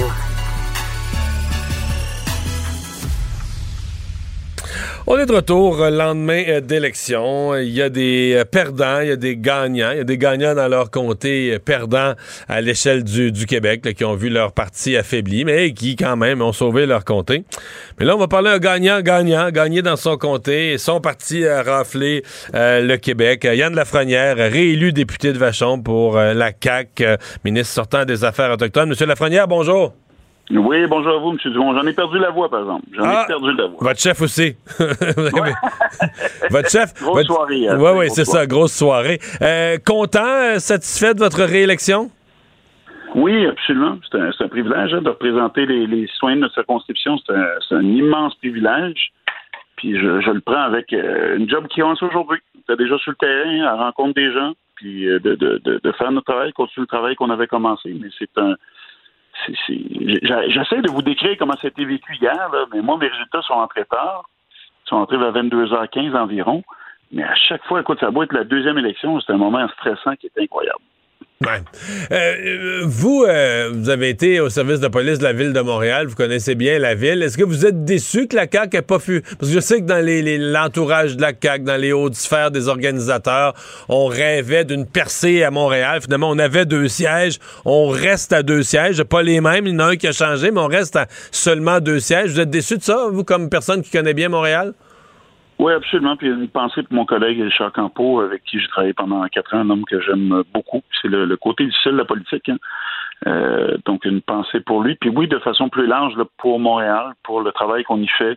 Mais c'est sûr que moi, j'aurais bien aimé personnellement qu'on ait d'autres comtés, mais je peux vous confirmer que ça ne nous empêche pas de travailler ensemble quand même. C'est sûr qu'on aurait aimé ça. Ça aurait été plus simple. Hmm. Mais on a démontré dans les quatre dernières années qu'on peut travailler ensemble avec les oppositions. Pour donner deux exemples pour moi, en tout cas, ça a été la commission spéciale sur l'exploitation sexuelle des qu'on a été capable de faire de façon non partisane. J'ai travaillé avec les oppositions, euh, entre autres avec Alexandre Leduc, qui est de retour, qui est avec QS. On, a démontré qu'on pouvait travailler ensemble. Puis la loi 79 du côté autochtone, on a été capable de la faire aussi avec les oppositions. Je je pense que c'est rassurant pour les, citoyens qui voient qu'on on est capable de travailler ensemble. On peut faire de la job ensemble. Euh, sur Montréal, euh, avez-vous l'impression qu'il y a quelques comtés où vos espoirs euh, se sont dissipés avec la fin de campagne, les, gaffes sur l'immigration qui ont fait éclater les, espoirs dans des comtés quand même où il y a beaucoup de personnes issues de, de- de- des communautés culturelles? Je sais pas trop. Je- on va faire un bilan les prochains jours. Je sais pas trop. C'est quel élément exactement. Moi, dans mon comté, oui, je, je vais être bien honnête avec vous, je n'ai entendu parler. Dans le one-on-one, quand on avait la chance d'en discuter avec des citoyens, on était capable de- de- d'expliquer le tout. Euh, Est-ce que c'est ça qui a fait une différence? Je suis pas capable de vous le dire aujourd'hui. Euh, comment les gens ont réagi? Est-ce que les gens voulaient donner une opposition? Est-ce que est-ce qu'il y a beaucoup d'excuses dans tout ça? Mais euh, oui, j'en ai entendu parler dans mon comté, mais je vous dirais qu'à chaque fois qu'on a eu des discussions euh, franches, dire- directes, ben, les gens se ralliaient puis comprenaient. Je pense qu'il y avait beaucoup, beaucoup plus de questionnements euh, quant à notre position, ce qu'on voulait faire pour l'avenir aussi. M. Lafrenière, comme ministre euh, dans le dernier mandat des, euh, des Affaires autochtones, euh, je veux vous entendre. Est-ce que c'est est-ce que c'est vous avez participé au recrutement de Mme Cathéry euh, Champagne-Jourdain dans, Duplessis, première femme autochtone à l'Assemblée nationale? Je vais répondre en vous disant que je suis pas étranger à ça. Mais il y a des gens qui ont travaillé très, très fort. C'est un travail d'équipe. Euh, parce qu'effectivement, c'était la même chose pour mon cas. Hein. Dernière élection, quand je me suis présenté en 2018, je vous dirais que c'est pas simple, hein, parce que c'est de l'inconnu. On, on se pose beaucoup de questions. Alors, on était plusieurs personnes à vouloir répondre, à vouloir rassurer aussi. Mais moi, je suis vraiment, vraiment, vraiment content de ce résultat-là. Elle, elle a du potentiel, cette femme-là, dans votre esprit? Ah, énorme. Énorme. Euh, dans plusieurs niveaux. C'est une femme au niveau du développement économique qui est vraiment incroyable. Moi, lundi dernier, j'étais, je me suis rendu à cette île euh, pour être avec elle dans une rencontre avec le premier ministre et des, euh, membres des communautés pour le développement économique. Je je, je crois tellement à cette femme-là, j'ai fait l'aller-retour en véhicule. J'y crois pas à peu près. Et euh, c'est une dame qui a énormément de potentiel, qui va amener aussi une autre vision, parce que c'est ça la coalition, hein, c'est d'avoir des, des gens avec des visions, avec des backgrounds qui sont différents, excusez l'anglicisme. Puis c'est ce qui me rallie, moi, à la, à la coalition, c'est d'avoir des gens comme ça, avec des expériences différentes. Ça fait, euh, ça fait une équipe très forte dans ce temps-là quand on a des, des idées, des, des, des opinions qui sont différentes, ça me fait cheminer. Moi, je suis vraiment content euh, et je salue le travail incroyable qu'elle a fait sur le terrain. Elle était très, très, très présente. Ouais. Bon, on va voir qu'est-ce qu'il euh, qu'est-ce qu'il l'attend. Certains observateurs l'imaginent même autour euh, de la table du Conseil des, ministres. Euh, parlant de ça, la table du Conseil des ministres, vous, est-ce que vous euh, le dossier autochtone, vous l'avez pris à bras le corps en cours de mandat? Plusieurs personnes disent oui, il Yann Lafrenière a redressé la situation, amélioré les relations, était présent. D'ailleurs, on l'entend dans les dans les Premières Nations, dans les communautés. Mais est-ce que vous voulez garder ce dossier-là ou vous seriez prêt pour une promotion? Je pense que vous connaissez assez bien comment ça fonctionne pour savoir que ça Moi, je connais pas grand-chose. Ah, J'aime le faire le parallèle avec une, une grande chaîne de rôtisserie où le mardi, c'est le choix du chef qui est en spécial. OK. Et pour le Conseil des ministres, c'est le choix du chef aussi. OK. Donc, vous avez. Mais vous pouvez quand même lui faire connaître des préférences en privé, là, puis peut-être nous confier ça en secret ici, là. Regardez, je... ce que je peux vous dire, c'est que, ben, vous savez, j'étais un homme de défi, et j'étais très, très, très heureux du mandat qu'on m'a confié. Puis, euh, oui, ça, a bien été, mais ça a bien été pour une seule et unique raison, c'est que j'ai un premier ministre qui m'a qui m'a supporté dans tout ça, puis qui a passé un message clair à tous mes collègues ministres de travailler avec moi, parce qu'en affaires autochtones, c'est c'est c'est dans tous les niveaux. Hein. On y va en éducation, en santé, en justice. Alors, tous mes collègues ont donné un, un coup de main qui était incroyable. mais le travail est loin d'être fini. là. Le dossier reste Oh, tendu. Les communautés autochtones ont encore leur, leur- leur récrimination. Le dossier est loin d'être réglé. C'est du quotidien. C'est du quotidien et on peut pas réparer ça rapidement. On crée des liens. On crée des liens pour avancer. Euh, on a réussi à, à régler cinq, euh, cinq ententes importantes. Puis d'ailleurs, M. Dumont, moi, je vous dire, à mea culpa, je trouve qu'à ce niveau-là, on l'a peut-être pas assez communiqué parce que je me suis rendu compte que pendant la campagne, il y a des gens qui ne le savaient pas. Euh, cinq ententes qui sont majeures, qui sont très importantes. Il y en a d'autres qui sont à négocier. Fait qu'il y a encore du travail. Si vous me demandez est-ce que j'aime ce travail-là, La réponse est oui. À chaque matin, je me réveille et j'aime beaucoup ce travail-là qui est exigeant en passant. C'est très, très, très humain comme approche. Mais je l'aime bien. Mais sinon, je vais, répondre à quelque appel que ce soit. Puis à la base, je suis tellement content de représenter les gens de, de Vachon, de Saint-Hubert. C'est une job qui est euh, hautement gratifiante. Puis je trouve que ça ressemble beaucoup à ce que j'ai fait comme policier dans le passé. C'est de régler des dossiers au quotidien. Les gens connaissent pas ce que c'est, le job de député, là, mais d'aider les citoyens au quotidien quand il y a un problème avec l'État, avec un organisme de l'État. Puis ça, ben, écoute, il n'y a rien de plus valorisant que ça. Êtes-vous euh, êtes-vous inquiet d'un deuxième mandat? Parce que si on regarde l'histoire politique, là, euh, c'est pas rare que le premier mandat, ça va bien. La réélection, euh, ça passe comme une, lettre à la poste. Puis le deuxième mandat, aïe aïe, le chef s'en va vers son départ. Souvent, il veut pas faire un troisième mandat. on frappe toutes sortes d'obstacles. La chicane pogne dans la famille, dans la gang. On a vu ça, là. si on remontait les 50 dernières années, on a vu ça un certain nombre de reprises, des deuxièmes mandats beaucoup plus difficiles. Est-ce que ça vous fait peur? Est-ce que c'est une réalité qui est possible? La réponse est oui. Euh, moi aussi, je suis, comme vous, je regarde tout ça en se disant c'est quelque chose qui est possible, mais en voyant en voyant même la constitution de notre équipe, quand on voit les gens avec le, passé, ce qu'ils ont comme, euh, comme background, moi je pense qu'on a une super équipe pour passer au travers des, crises qui ne sont pas faciles. Puis d'ailleurs, la pandémie, je pense que c'est un bel exemple, d'avoir eu des gens avec des, passés qui étaient très différents. Moi, je, moi, je nous trouve prêts. Je trouve qu'on a la bonne équipe avec le bon plan. Est-ce qu'il faut demeurer attentif et être prudent? Oui. Est-ce qu'il faut éviter d'être surconfiant? La réponse est oui, mais il faut dire, comme ancien policier, là, c'est, je connais ça de ne pas être trop confiant. On ne sait jamais ce qui nous attend. Puis dans ce temps-là, ça nous permet de, demeurer agile puis de faire face à tout ça. Mais je pense que c'était un beau test pour nous autres, la pandémie. C'était un beau test pour tout le monde. Ça n'a pas été simple, ça n'a pas été facile. On le voit bien. Le plus gros test qui nous attend, je pense, c'est de gouverner pour tout le monde. Et ça, j'ai bien aimé le, le, le discours de notre premier ministre qui a envoyé un message clair. On travaille pour tout le monde ça, ben, c'est rassembleur, c'est rassurant. Parler de, tout le monde, euh, parmi les gens qui se sont sentis exclus, il y avait tous ces gens insatisfaits de la pandémie, ils se sont regroupés euh, sous le signal d'Éric Duhem de dire, ben regarde, là, on, sort des rues, puis on, va essayer d'avoir une voix au Parlement. Euh, ils ont eu beaucoup de votes là, hier, sincèrement, 500 000 votes, 530 000 votes, 13% des votes exprimés, aucun siège. ça vous inquiète, vous comme ancien policier, puis des gens qui ont posé cette question, ils ont dit si les gens se rendent compte qu'ils peuvent pas... gens comme ça, insatisfaits, se rendent compte qu'ils peuvent pas avoir une place au Parlement, qu'ils peuvent pas avoir une voix dans les institutions démocratiques, ben ils vont reprendre la rue. Ça vous inquiète? Ben, j'aime pas l'analogie en disant que ça fonctionne pas, on s'en va sur la rue. J'ai entendu des, personnes euh, faire cette analogie-là, puis bien entendu, je, je souscris pas à ça. Mais oui, il faut être conscient de ça, il faut être conscient que c'est un message clair. C'est un message clair que des, gens de la population nous envoient, que pour eux, ben, ils sont sentis exclus. Il faut trouver une façon de les rassembler. Je pense que le premier geste que le premier ministre a fait hier, ben, c'est un geste qui est important. Mais nous-mêmes, dans nos, dans nos décisions quotidiennes, il faut, être conscient de cette réalité-là. Elle est là. Comment ça peut se matérialiser? Comment on peut faire en sorte que ces gens soient, mieux entendus? Ben, je pense que c'est le genre de discussion qu'on va avoir entre nous les prochaines, prochaines semaines, prochains mois. Comme je vous disais tantôt, on était capable de travailler avec les oppositions dans plusieurs dossiers. Là, présentement, le statut officiel ne permet pas qu'ils soient présents à l'intérieur de l'Assemblée nationale, mais comment on, pourra euh, pallier à ça, trouver une façon, une solution quelconque, je ne sais pas. Honnêtement, je ne sais pas aujourd'hui, mais c'est clair que pour nous, ça nous envoie un signal que les gens qui, qui sont sentis exclus, il faut absolument les rassembler. Yann Lafrenière, euh, félicitations pour votre réélection. Bon mandat. Merci d'avoir été là. Merci à vous, et surtout merci aux gens de Vachon qui me font confiance pour un deuxième mandat. Je suis vraiment, vraiment très, très fier, heureux de les représenter. Ça va être un, beau défi, puis on commence là. Au revoir. Merci. La Banque Q est reconnue pour faire valoir vos avoirs sans vous les prendre. Mais quand vous pensez à votre premier compte bancaire, tu sais, dans le temps à l'école, vous faisiez vos dépôts avec vos scènes dans la petite enveloppe. Hmm, c'était bien beau. Mais avec le temps, ce vieux compte-là vous a coûté des milliers de dollars en frais, puis vous ne faites pas une scène d'intérêt. Avec la banque Q, vous obtenez des intérêts élevés et aucun frais sur vos services bancaires courants. Autrement dit, ça fait pas mal plus de scènes dans votre enveloppe, ça. Banque Q, faites valoir vos avoirs. Visitez banqueq.ca pour en savoir plus. Pendant que votre attention est centrée sur cette voix qui vous parle ici, ou encore là, tout près ici, très loin là-bas, Celle de Desjardins Entreprises est centrée sur plus de 400 000 entreprises partout autour de vous. Depuis plus de 120 ans, nos équipes dédiées accompagnent les entrepreneurs d'ici à chaque étape pour qu'ils puissent rester centrés sur ce qui compte, la croissance de leur entreprise. Mario Dumont. Une mémoire infaillible, impossible de lui en passer une petite vite.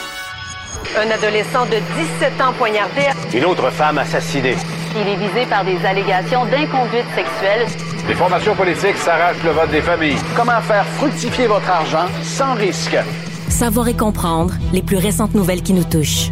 Tout savoir en 24 minutes. Avec Alexandre Morin-Villouellette et Mario Dumont. En manchette dans cet épisode, la CAQ remporte les élections et forme un gouvernement majoritaire. Les dirigeants d'Hockey Canada sont questionnés par les parlementaires. Elon Musk veut de nouveau racheter Twitter et un candidat pro-Trump est dans l'embarras. Tout savoir en 24 minutes. Tout savoir en 24 minutes.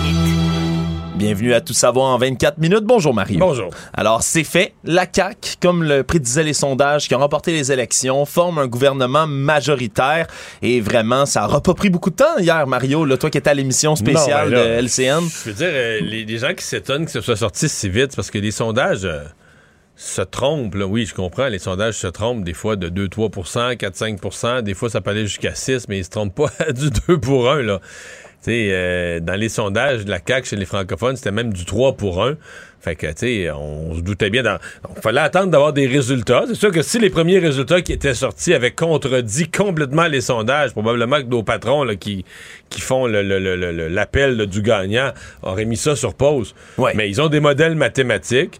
Puis dès que les résultats rentrent conformément à ce que tous les sondages de toutes les firmes démontrent depuis des semaines, ben là, à un moment donné, c'est 1 plus 1 égale 2. CAC Ouais. majoritaire, puis je veux dire, tu sais que tu te trompes Ça a pris pas. 8 minutes très exactement. Ouais, hier. mais il est rentré parce qu'il y avait du vote qui avait été compté par anticipation. Il y a Ouais, des votes. Donc, parce- euh, rapidement, là, on avait des, des résultats dans je sais plus quoi, 25, 30, comme je me souviens plus, mais tu sais, en bas d'écran, c'est apparu dans plein de comtés. Et ça apparaissait pour la CAQ. C'était tout à fait conforme dans les comtés prévus, tout à fait conforme au modèle des sondages. Fait que ce que tu voyais, c'est comme des morceaux de casse-tête. là. Tu vois que les morceaux de casse-tête rentrent exactement dans le portrait que tu t'étais fait. Fait que tu te dis, ben, regarde, c'est c'est ça qui, c'est ça qui- ce qui est en train d'arriver, c'est ce qu'on prévoyait qu'il allait arriver. Et la CAQ est majoritaire, c'est ce qui est arrivé aussi. C'était un petit peu plus long avant de dire qu'il allait former l'opposition officielle, parce que là, c'était un peu plus serré.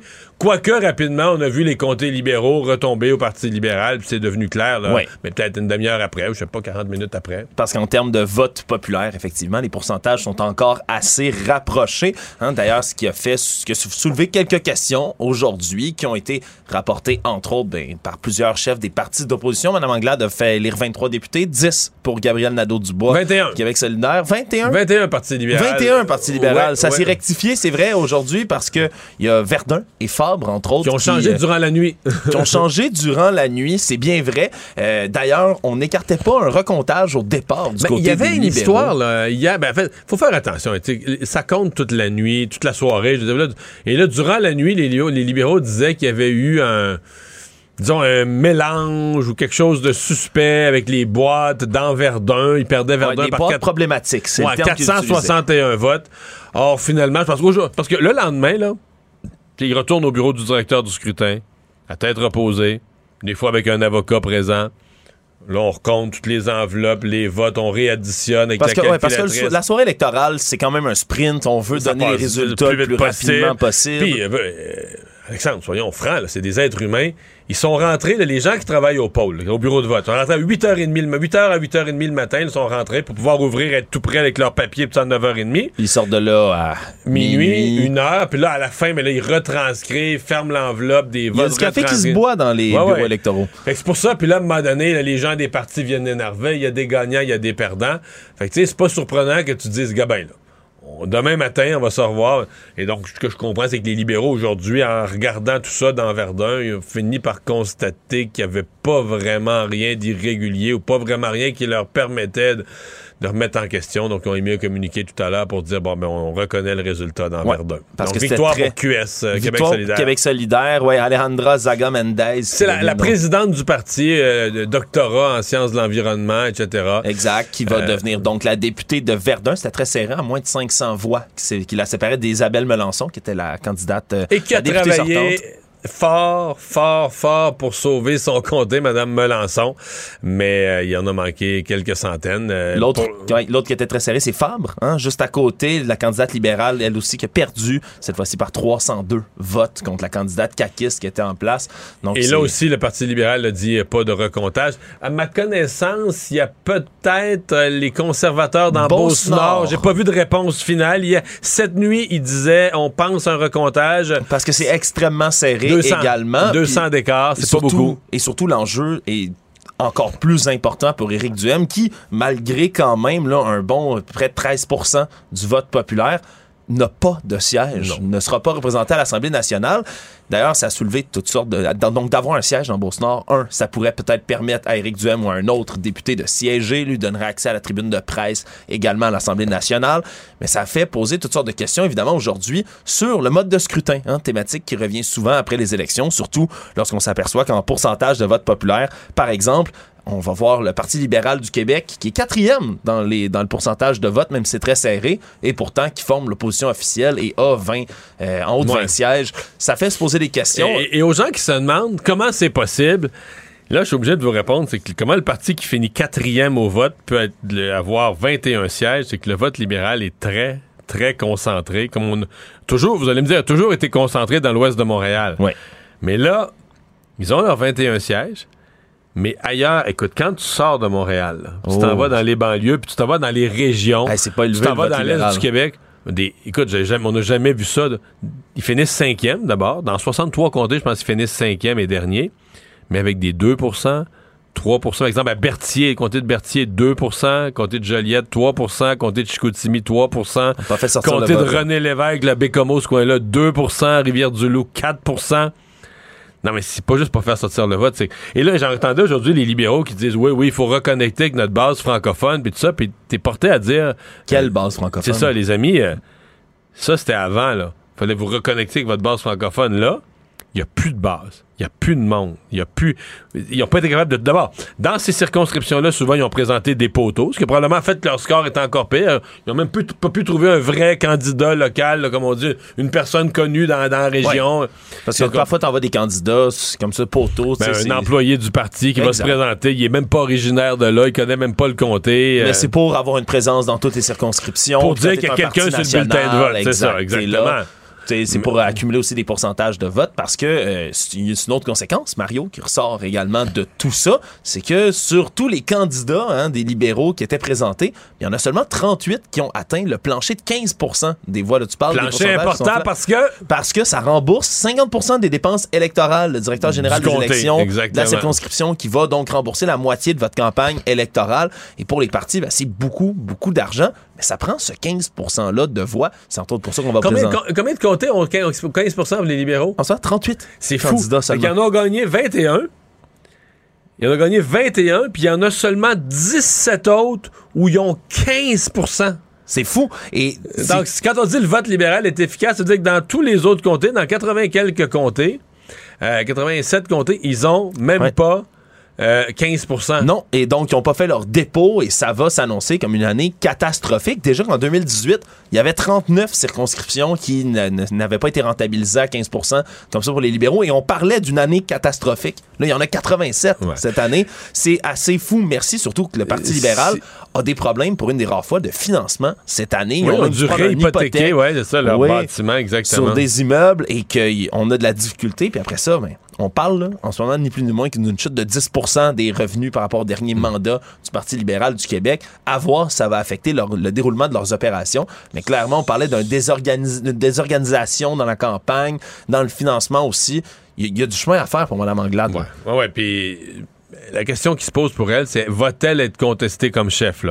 Compte tenu de son faible pourcentage, compte tenu que le Parti libéral est passé quatrième dans les intentions de vote au Québec. Moi, ma réponse, c'est elle s'est donné un, un argumentaire en étant réélue dans son comté, en gardant l'opposition officielle, en gardant plus de 20 sièges. Elle s'est donné un argumentaire pour dire au parti, regardez, là, moi j'ai sauvé le parti, j'ai sauvé les meubles, euh, grâce à ma campagne énergique, grâce à ma mon, mon quotidiennement, ma présence dans les débats, etc. Elle s'est donné un argumentaire. Ça veut pas dire qu'il y aura pas du grenouillage. Ça veut pas dire qu'il y aura pas des gens qui vont dire, voyons, Dominique Anglade, là, voyons donc, a mis le parti dans le pire, pire c'est le pire résultat de l'histoire du Parti libéral. C'est aussi ouais. le pire résultat de l'histoire du PQ, là. Paul Saint-Pierre Plamondon, Paul Saint-Pierre Plamondon a eu un succès d'estime, a réussi à se faire élire dans son comté, a réussi à, jusqu'à un certain point, à remonter le PQ qui était en bas de 10% au déclenchement, à le remonter à 15% hier, devant les libéraux. absolument. Mais le PQ a été fondé en 1968. Dès 70, donc à deux ans après la fondation, ils ont obtenu 7 sièges, 23 Qui est- Donc hier, c'est le pire résultat depuis. Tu dis même quand le PQ était un nouveau parti, il a fait mieux que ça. C'est le pire résultat de l'histoire en pourcentage, 15 et en siège 3. Les deux chiffres, c'est le plus petit de l'histoire du Parti québécois depuis 1968. Seul point positif, c'est que Paul Saint-Pierre Plamondon va faire son entrée, lui, à l'Assemblée nationale. Donc, il a été élu dans sa circonscription. faut dire que ça a aidé que la candidate euh, de Québec solidaire ne, ne puisse plus participer depuis que tout ce, ce petit scandale qu'il y avait eu Mais au il a gagné des par une bonne marge. Je, me pose quand même la question. Moi, j'ai regardé le résultat hier, puis je me dis, il aurait peut-être gagné quand même. S'il avait gagné par euh, 33 votes, je te dirais, là, il a été sauvé des eaux par la candidate de Québec solidaire. Mais là, est-ce que, sais, euh, moi, je pense qu'il y a bien des gens de Québec solidaire qui sont peut-être restés chez eux. Est-ce qu'il y en a qui sont quand même allés voter pour Paul Saint-Pierre Plamondon? Peut-être un peu. Mais j'ai de la misère, moi, à affirmer qu'il a gagné juste à cause de ça. Mais c'est sûr que ça l'a, euh, pas de doute que ça l'a, que ça l'a aidé. Euh, donc ça, ça va être à suivre. Donc le Parti québécois qui se retrouve avec trois sièges, un peu éparpillés, un aux îles de la Madeleine, Matane, évidemment, le comté de Pascal Bérubé. Et Pascal Bérubé qui a sauvé les meubles encore, les éléments Ouais, de lui, y a Joël pas de problème. Arsenault aussi. Mais vraiment, ça, ça- à voir comment ils vont se débrouiller pour rester là, dans l'actualité, Hmm. faire bonne figure. Autre point positif aussi de ces élections, nombre record de femmes élues. Cette fois-ci, il y a euh, 60 femmes, là, on dit. Hier soir, c'était 58. euh, dernière fois, c'était 58, dernières élections. Et donc, là, euh, beaucoup de femmes qui ont été élues. Euh, c'est un sommet historique. Déjà qu'il y avait 49% des candidatures en tout des partis qui étaient des femmes chez les quatre principaux partis, excluant le Parti conservateur. Donc, une belle année quand même. Mais la- l'avancée des femmes, c'est étonnamment, là, c'est, parce qu'on dit que c'est le Québec solidaire. Qui, le Québec solidaire est rendu avec sept hommes, trois femmes euh, quatre femmes dans son caucus avec Mme Mendez. Mais c'est, la CAQ là, qui a présenté, euh, parce que la CAQ font pas d'investiture. Parce que eux, la CAQ, il n'y a pas de, sais, des investitures de comté que les membres qui votent s'en comptent pas de ça. Il y a pas Non, vraiment, c'est le chef qui choisit les candidats. Absolument. Point final. Ouais. C'est de même, c'est de même dans la constitution du parti. Les membres s'en plaignent pas, sont habitués que c'est de même. Ils présentaient 69 candidates, c'est 55% de Ouais, leur ouais. cohorte. Donc, euh, et, et toutes les candidates vedettes, les candidats administrables, etc., c'était, tu regardais les nouveaux visages des femmes, il y avait quelques hommes à travers, Bernard Drinville, mais des femmes, des femmes, des femmes, des femmes. Absolument. Et donc, euh, ça- Ministrable, tu poses une bonne question, Mario, aussi, parce que ça risque d'être le beau problème sur les bras aussi du- de la coalition Avenir Québec dans Ouais, les il y a prochaines semaines? Quelques noms. Madame Aitayan euh, à Laval des Rapides, qui a été élue hier, retenez ce nom. C'était une haute placée chez Ubisoft, bien connue Ouais. dans le monde des affaires, devrait se retrouver. Elle est à Laval en plus, donc c'est proche. Elle est sur le bord de la rivière, là, face à Montréal, donc on veut montrer qu'il y a une présence montréalaise. Euh, Il y a dans, euh, dans Duplessis, là, à Sept-Îles, Madame Cateri, euh, Champagne-Jourdain. Euh, un nom à retenir aussi, qui risque de- de- d'avoir peut-être sa place au Conseil des ministres. Donc, euh, on a euh, quelques femmes comme ça. Euh, Madame Bélanger, Sonia Bélanger, qui était la présidente du CIUS Centre-Sud à Montréal, élue dans... Elle, elle a pris la Hmm. place de Marguerite Blais dans les Laurentides, dans Prévost. Ouais, ça donc aussi, il y à en mon a, avis... il y en a des belles Oh, candidatures. puis là, je, je les nomme pas toutes. C'est quelques-unes des nouvelles arrivantes qui risquent d'avoir leur place au, au cabinet. On n'a pas parlé de Québec solidaire. Pour Non. qui Verdun, là, cette victoire que tu nous as décrite tout à l'heure, ça leur prenait parce que c'est leur seul que l'élection est décevante pour Québec solidaire. Mais c'est leur seul pas en avant. C'est leur seul. A gagné Maurice Richard également. Oui, mais ça, ça les ramenait à 10. Oui, parce qu'ils ont perdu. Parce qu'ils ont perdu euh, Rouen dans Noranda et Témiscamingue. Ouais. Donc, en gagnant Verdun, là, quasiment au recomptage, en tout cas dans la nuit, ils ont. euh, ça permet de dire on a 11 sièges, donc on est passé de 10 à 11, donc ils ont un progrès. Parce qu'en nombre total de votes, en pourcentage de votes, c'est un petit recul. Pas gros, quasiment un statu quo, mais un petit recul. Ouais, à un moment où toutes les oppositions, disons, se sont entregrugiées, par, la, oui, par la, la vague de la CAQ. Donc, ça permet à Québec solidaire de dire, mais regarde, c'est pas un gros saut en avant, mais on avait 10 sièges, on a 11. Donc, Ouais. on a avancé. Et donc, ce siège-là était important pour eux, mais il y a quand même quelque chose dans le... Je regardais, par exemple, en- un peu partout en région, en banlieue, hors Montréal, puis hors des villes universitaires, Euh, il y a quatre ans, Québec solidaire avait quand même fait de bonne figure, se, se plaçait à quelques endroits bon deuxième, etc. Euh, beaucoup moins cette fois-ci. Se sont fait dépasser par les conservateurs d'Éric Duhem à des endroits, dépassés par le PQ à beaucoup d'endroits. Alors, c'est pas une si bonne élection pour Québec solidaire. Disons, c'est moyen, c'est Ouais. ordinaire. À Montréal, ils sont bien implantés, ils l'ont prouvé. Mais idéologiquement, peut-être, Mario, euh, Gabriel Nadeau-Dubois, qui a fait tout un travail pour tenter de, de démontrer que Québec solidaire s'est recentré, si on veut. Ils ont longtemps eu l'étiquette c'est d'être beaucoup plus extrêmes, beaucoup plus marginaux dans leurs mesures. Ouais, c'est recentré, mais on dirait qu'il reste une méfiance. Avec les taxes oranges, là, la, la CAQ leur a remis une étiquette dans le front d'un parti un peu radical à gauche. Donc, il y, a- il y a des questionnements, il y a du travail. Et il y a aussi, à mon avis, euh, le thème de l'environnement au Québec solidaire va devoir se poser des questions. Pas, euh, pas abandonner le sujet, là, c'est là. Au contraire, dans Mais- l'opposition, ils doivent Oui. pousser beaucoup. Mais c'est sur le comment, là. Tu sais, le ton très partisan quand on parle d'environnement, puis dirons-nous, on fait que c'est une cible de 55% on est plus vert que les autres. Peut-être que ça marche auprès des étudiants, mais j'ai l'impression que dans le reste de la population, il y a quelque chose où les gens écoutent plus et que ça serait peut-être plus intéressant pour euh, Gabriel Nadeau-Dubois d'être plus concret, de trouver des solutions en matière d'environnement, comment on fait mieux euh, le, le- le recyclage, la gestion des déchets, travailler avec les municipalités, travailler avec des entreprises, avec des experts, arriver au Parlement avec des solutions, pousser sur le gouvernement pour les mettre en place. Mais il y a un côté théorique, là, de dire ah, moi je suis plus vert que les autres je regarde les résultats de l'élection, puis je me dis, ça, semble avoir marché dans une clientèle assez restreinte de jeunes et d'étudiants. Dans le grand public, c'est comme si ça passait un peu dans le beurre. Tout savoir en 24 minutes.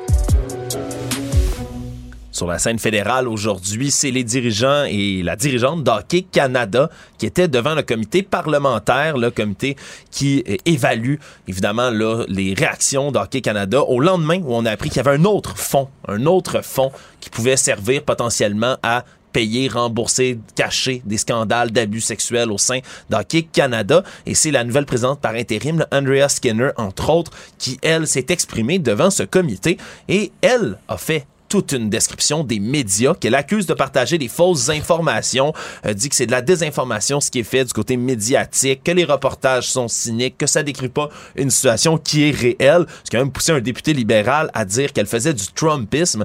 Vraiment, on dirait que alors qu'on pourrait s'attendre à ce que Hockey Canada prenne enfin action, fasse table rase, ben non, on s'enfonce encore, Mario. Non, mais il y a un mur, là. Il y a un mur entre les députés, tout partis confondus, euh, et Hockey Canada. Il y a un mur entre, bon, sûrement, ce que les médias voient et ce que les médias révèlent? Elle a dit que ce que ce que le Globe and Mail a sorti hier sur l'existence d'un, de l'existence d'un deuxième fonds. En fait, elle dit pas qu'il n'y a pas de deuxième fonds. Elle dit qu'il n'a pas servi à des cas euh, d'agression ou d'abus sexuels.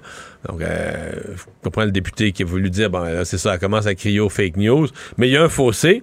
Et le problème d'Hockey Canada, c'est que moi, ce fossé-là, je le vois aussi avec les organisations locales. Ouais. Hier, moi, j'ai fait une entrevue avec quelqu'un qui s'occupe de hockey, du hockey mineur à Granby, au Québec. Donc, une association où les jeunes s'inscrivent, puis une partie de leur coût d'inscription s'en va pour Hockey Canada. Là, il y a une, Ouais, la, y a une qui, la- la- qui chapeaute euh, toutes les, il y a une les grands tranche qui s'en va au Hockey Canada.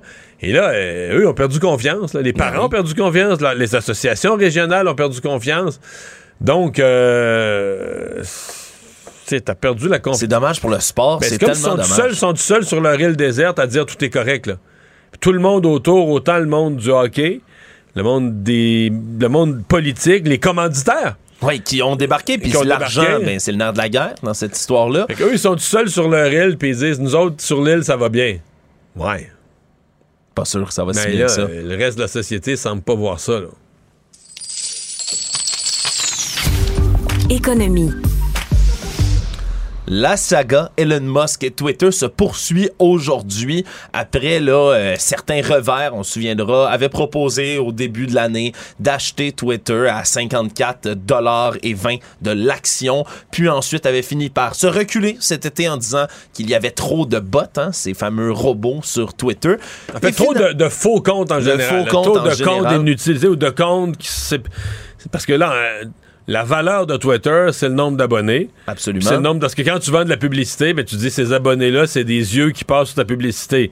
Mais les faux comptes, ça, ça achète pas beaucoup de, ça achète pas beaucoup d'autos, ça achète pas beaucoup de, de, de- de logiciels. là. Exact. Et à la suite de tout ça, Twitter avait poursuivi M. Musk. hein. Il y a un procès qui est censé s'ouvrir dans deux semaines d'ailleurs par rapport à tout ça. Et deux semaines avant le procès, miracle, Elon Musk aujourd'hui qui dit qu'il va finalement aller de l'avant avec sa proposition d'achat au prix. Qui est à nouveau prêt à payer 54 qui est revenu à son 54 par Ouais, action. Exactement. C'est 44 milliards de dollars en, en tout et partout cette, euh, cet achat-là qu'il pourrait faire. Ça pourrait se concrétiser selon le Bloomberg qui a sorti la nouvelle aujourd'hui vers la fin de la semaine. C'est quand même ironique qu'on sait qu'hier, M. Musk a fait une publication qui est devenue assez impopulaire, merci, sur l'Ukraine, entre autres la guerre entre la Russie et l'Ukraine. Et il avait lui-même réécrit par la suite que, ah, les résultats du petit sondage que j'ai fait, ça paraît qu'il y a beaucoup trop de bots puis beaucoup trop de faux comptes qui sont venus liker tout ça. Le lendemain, surprise, surprise, Monsieur, Trump- euh, monsieur, monsieur Musk n'a plus l'air de trop, trop s'en soucier de son côté. Donc, on verra si la transaction va et bien aller de l'avant. Sinon, ben, le procès est censé durer du 17 au 21 octobre prochain. Mais c'est toujours intéressant de voir parce que bon, lui il offre 54 pièces l'action. Fait que tu te dis ben en bourse là, techniquement là, l'action elle devrait être à 54 pièces ou à 53,99, tu sais, si tu penses que ça va valoir ça, tu sais. Or euh, aujourd'hui l'action, je suis en train de chercher, était Elle a augmenté de Ouais, ouais, ouais, beaucoup. Le titre s'est envolé. ben, avec euh, cette nouvelle-là. 52, là, tu sais, 52. C'est que le marché, il croit pas complètement, là. Le marché se garde un. Dire, euh, ouais, pas sûr que ça va avoir lieu, là, tu sais. Ouais, ben si- ça fait, ça fait quelques fois là, que M. Musk avance, Ouais, recule, ouais. avance, recule. Est-ce que finalement, il va y aller de l'avant? Ça se pourrait d'ici la fin de la semaine, mais surtout, la prochaine question qu'on va se poser, c'est sur la liberté d'expression, ni plus ni moins. Elon Musk a promis, lui, de ramener les Trump de ce monde, entre autres, sur le réseau social. Quel impact ça aurait, entre autres, là, sur les élections américaines, sur euh, la politique en général, sur les théories du complot aussi? Ben, c'est quelque chose qui reste à voir. Donc, s'il Ouais, achète parce, que Twitter ou Trump, pas. parce que euh, Twitter a discipliné ça un peu, là, ce qui les a amenés à mettre dehors Trump au moment où il disait qu'il avait gagné l'élection, ce qui était une fausse nouvelle, et au moment où ils ont considéré qu'il propageait autour de sa victoire de l'élection, il propageait des messages à caractère, euh, à caractère vote violent. là. Dans la campagne américaine, justement, en ce moment, il y a un des candidats hein, à des élections qui vont avoir lieu en novembre, élections législatives, hein, donc de, de plusieurs sénats aux États-Unis. Et l'ancienne vedette de football, le républicain Herschel Walker, 60 ans, qui, lui, se présente dans l'État américain de Géorgie, c'est un candidat au Sénat extrêmement pro-Trump, fait plusieurs, plusieurs, plusieurs messages euh, en compagnie de M. Trump lui-même. Il est très connu également pour ses positions anti-avortement, sauf qu'aujourd'hui, il y a un média, le Daily Beast aux États-Unis, qui a révélé qu'il a financé une interruption volontaire de grossesse, donc un avortement d'une de ses ex-compagnes qui l'aurait payé donc pour qu'elle aille se faire avorter. C'est cette ex-petite amie-là là, maintenant, il elle-même. voudrait faire emprisonner les gens qui payent pour un avortement. Ah oui, et lui, ça va plus loin que ça. là. Même dans les cas de viol ou d'inceste, lui ne voudrait jamais, jamais, jamais qu'il y ait l'option de pouvoir avorter pour les femmes. Donc, il est très, très anti-avortement. Et son ex-petite amie, preuve à l'appui, a envoyé au Daily Beast, entre autres, ben, des, des images de la transaction monétaire que lui lui a envoyé, un transfert bancaire, même une des photos d'une carte qu'il lui aurait envoyée par la suite, comme une, petite carte euh, Repose-toi bien, j'espère que tu prendras du mieux. Donc, il y a des preuves le matériel qui ont été fournies et tout ça tombe après ça. qu'il- Lorsqu'il a réagi sur Twitter pour décrire tout ça, il y a son propre fils, Christian Walker, qui s'est mis à le critiquer de manière virulente en disant T'as jamais été là pour tes enfants, t'es un menteur pathologique, comme, ne fais pas comme si tu étais cette grande figure morale. Déjà Herschel Walker lui était accusé, entre autres, de violence conjugale, a reconnu qu'il a eu trois enfants hors mariage depuis le début de sa campagne. Disons qu'aujourd'hui, c'était pas vraiment une bonne journée de campagne pour lui. Et en terminant, Mario, dans le monde du sport, l'Arabie Saoudite a été désignée pour recevoir les Jeux asiatiques. Les Jeux asiatiques d'hiver, Mario. Ah ouais? Oui, oui. Les Jeux asiatiques d'hiver de 2029. Y a-t-il beaucoup de neige en Arabie Saoudite? Ben, c'est, c'est évidemment pour ça que cette nouvelle-là fait réagir. Ça va avoir lieu à Neom, qui est cette espèce de future mégapole qui veulent construire, future mégapole futuriste, ni plus ni moins, en plein milieu du royaume désertique. Donc, ils veulent construire un énorme complexe gigantesque pour faire de la glace, de la neige à l'intérieur. Un projet qui vaut des centaines et des centaines de milliards de dollars. Il va y avoir du snowboard, des- du ski, du Il hockey semble qu'il sur va avoir un glace. peu d'argent du pétrole là-dedans. Là. Exactement. C'est beaucoup, beaucoup, beaucoup d'argent du pétrole qui va être investi là-dedans parce qu'on se rappellera, il fait 40 degrés habituellement dans ces régions-là en Arabie Saoudite et en plus, mais le régime est évidemment critiqué pour ses violations des droits humains. Donc à voir si ça va bel et bien avoir lieu, mais surtout à quoi ça va ressembler cet énorme complexe-là? Mais il y aurait quelque chose de. Un film de science-fiction, là, d'avoir des jeux d'hiver. Faire du ski, du en snowboard. plein- en plein milieu du désert, quand il fait milieu du 40 désert. degrés à l'extérieur. Ça serait spécial, disons-le comme ça. À suivre. Résumer l'actualité en 24 minutes, c'est mission accomplie. Tout savoir en 24 minutes. Un nouvel épisode chaque jour en semaine. Partagez et réécoutez sur toutes les plateformes audio. Disponible aussi en audiovisuel sur l'application Cube et le site cube.ca.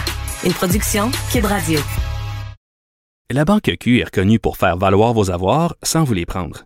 Mais quand vous pensez à votre premier compte bancaire, tu sais, dans le temps à l'école, vous faisiez vos dépôts avec vos scènes dans la petite enveloppe.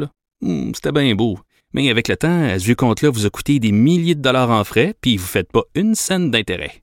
Avec la Banque Q, vous obtenez des intérêts élevés et aucun frais sur vos services bancaires courants. Autrement dit, ça fait pas mal plus de scènes dans votre enveloppe, ça. Banque Q. Faites valoir vos avoirs. Visitez banqueq.ca pour en savoir plus.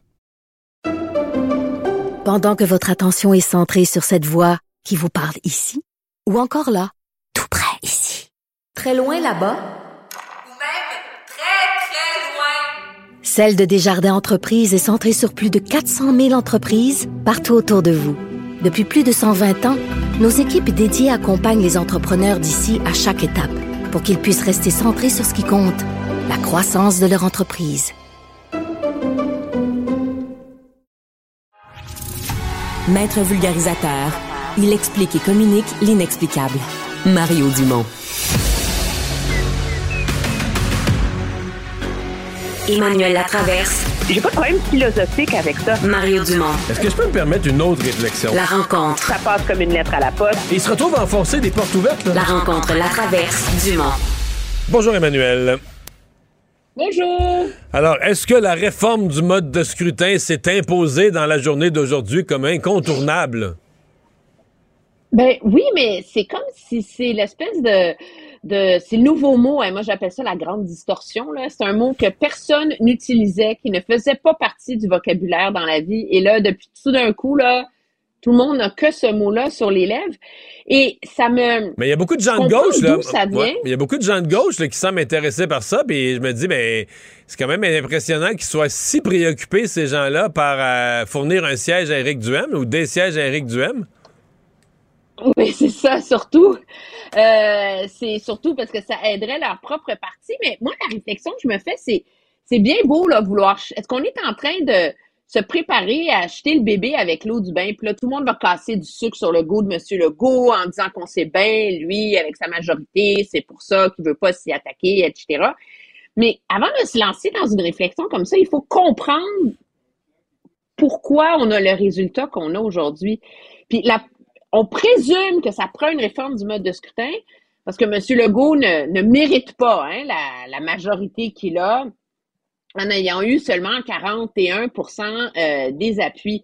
Fait que c'est comme si M. Legault avait gagné ses élections par défaut, là, tu sais, qu'il avait gagné seulement parce que euh, l'opposition était divisée?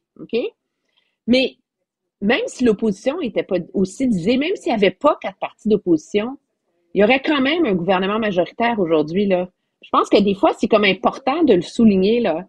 J'ai un côté un peu autiste, là, des fois. Puis moi, le lendemain des élections, j'aime toujours ça aller comme dans le fond, là. Aller gratter les chiffres, les guidis, dans l'ordinateur. Puis, Mario, il y a 67 députés de la CAQ qui ont été élu- élus avec plus de 45% des voix. Ce qui veut dire que le plus proche poursuivant là, est à 17, 18, 19, 20, loin, loin, loin derrière. Là. Ben, alors, le problème, c'est pas que M. Legault est élu par défaut. Le problème, c'est que les partis d'opposition sont pas capables d'élargir leurs appuis, là. c'est pas comme si M. Legault avait gagné dans, avec 25% des voix. Alors là, M. Legault a eu 25% QS aurait eu 24,5 Éric Duhem aurait eu 22 Tout le monde est presque égalité. Puis là, ouf, il se faufile, là. Il s'est pas faufilé. Il a gagné comme carré, fair and square, là. Puis si, si tu élargis un peu, tu mets 40% mais là, c'est 77 députés de la CAQ qui ont été élus. Fait tu sais, la réalité, là, c'est que c'est dans n'importe quel paysage politique québécois du dernier siècle, M. Legault, il aurait gagné ses élections aujourd'hui, là. Ça n'a rien à voir avec le fait que l'opposition soit divisée. Alors, à un moment donné, je veux dire, il faut quand même remettre les pendules à l'heure. Le problème du résultat électoral qu'on a, est-ce que c'est pas un problème des partis d'opposition qui sont des partis de niche? T'as un indépendantiste, un gauchiste, t'as un populiste de droite, puis t'as ce qu'on sait pas trop, tu sais. Mais t'as un, parti des anglophones, dans le fond, c'est un peu ça, là. Le, un parti des anglophones, puis des allophones, puis d'une poignée. Puis lui a concentré son vote dans ces communautés-là, puis ça lui permet donne des sièges. Fait tu sais, c'est la faute des partis d'opposition s'ils sont dans cette situation-là aujourd'hui. C'est la faiblesse de leur propre option, là. Hmm.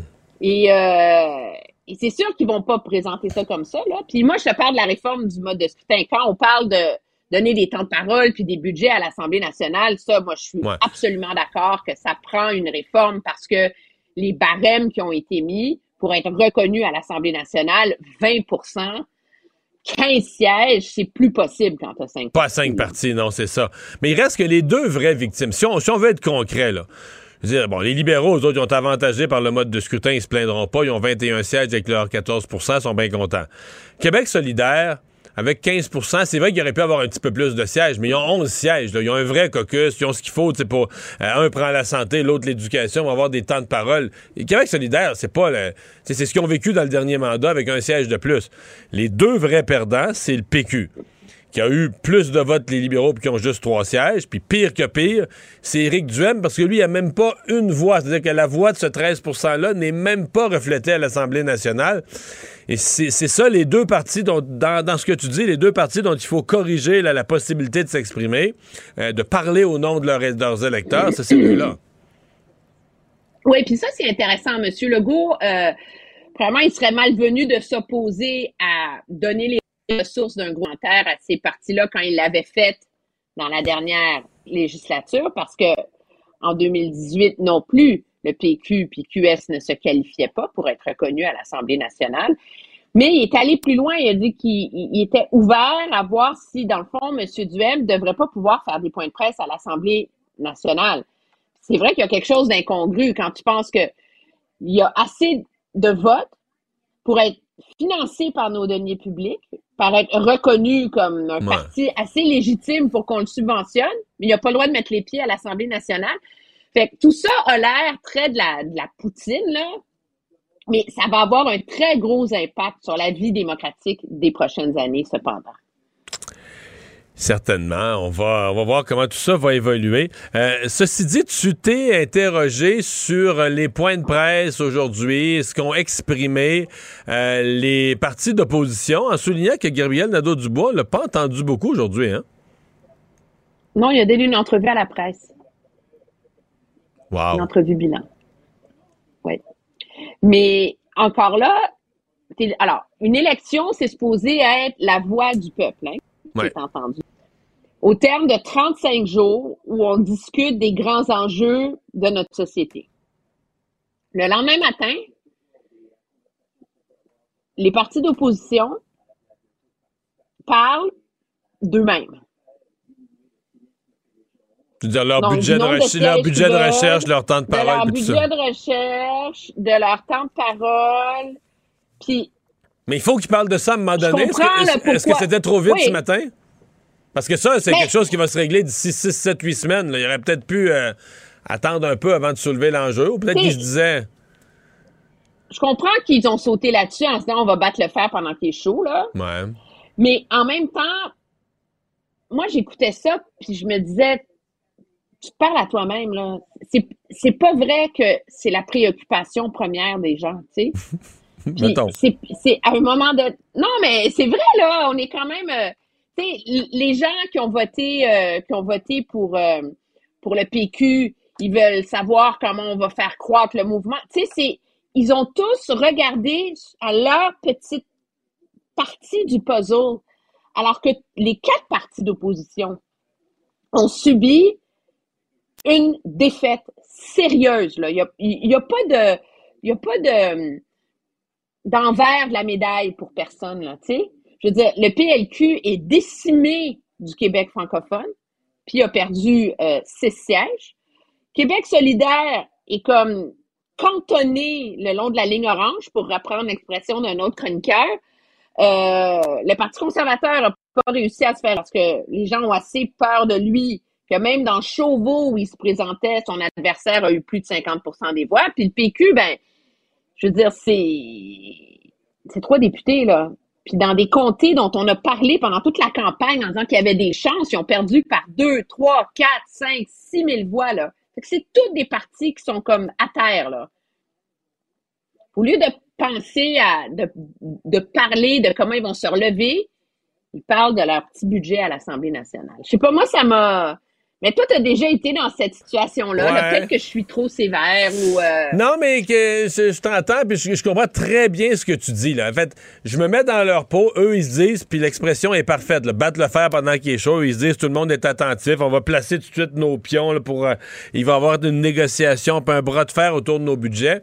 Sauf que toutes ces affaires-là, l'Assemblée nationale, sincèrement, Emmanuel, là, ça va se discuter, là. Hey, c'est pas cette semaine, peut-être la semaine prochaine, ils vont amorcer des discussions, ben, mais c'est pas tout de suite, là, il y a un temps... Donc, est-ce qu'aujourd'hui, on aurait dû profiter de la fenêtre d'intérêt de la population pour parler du parti, de ses volontés, de, qu'on va se battre pour le monde, des dossiers qu'on va mettre de l'avant? Peut-être. C'est sûr qu'on est dans les affaires internes du parti, vraiment, vraiment, vraiment. Là. on est loin de la raison pour laquelle euh, les gens euh, les gens ont voté. Puis c'est la même chose avec le point de presse de Monsieur euh, de Monsieur Legault. C'est pas de sa faute. Lui, il a parlé de l'économie, puis de tendre la main à l'opposition, puis gouverner pour tout le monde. Mais tu sais, il n'y a pas eu une question sur l'éducation. Il n'y a pas eu tu sais, une question sur les risques de récession. Il n'y a pas eu une question. Alors, à un moment donné, c'est quand la politique ne se parle qu'à elle, là, c'est pas bon, ça non plus, pour la démocratie, là. Parce que les gens, ils ont voté. Ouais. Plus qu'on en Oui, parle de ce qui s'en vient, euh, il y, a- il y a un geste là, dont on est sûr du gouvernement euh, avant les avant les fêtes. S'il y a une courte session parlementaire, ce qui risque d'arriver fin novembre, début décembre, c'est le bouclier anti-inflation. C'est ça qu'on veut faire voter. Oui, puis ça va commencer. Il y a différents éléments là-dedans, mais le, pro- le projet de loi 1, c'est un projet pour plafonner euh, les tarifs d'hydro, de tout le reste, etc. Puis après ça, le gouvernement va mettre en branle les différentes aides financières qu'il va qu'il va faire parce que, bon, ça fait aussi partie de sa promesse électorale d'envoyer euh, les chèques euh, euh, aux familles de la classe moyenne avant Noël, etc. Mais je pense aussi que le gouvernement, ce sera pas un discours inaugural facile à écrire, celui-là. Là. Parce qu'il finit son dernier mandat avec beaucoup de fils qui sont pas attachés. Moi, je pense, entre autres, à l'immigration, pour ne nommer, à, à l'éducation, pour ne nommer que ce dossier-là. L'immigration aussi, d'ailleurs, parce que les grosses réformes ont été faites. Puis maintenant, on est dans un défi de mise en œuvre. Et, euh, et après ça, il y a les nouveaux chantiers qu'il faut ouvrir. Là. Tu sais, c'est Monsieur, de manière très malhabile, Monsieur Legault a pas, en a pas fait un élément central de sa campagne, mais dans les faits, il veut opérer une immense transition énergétique, économique au Québec.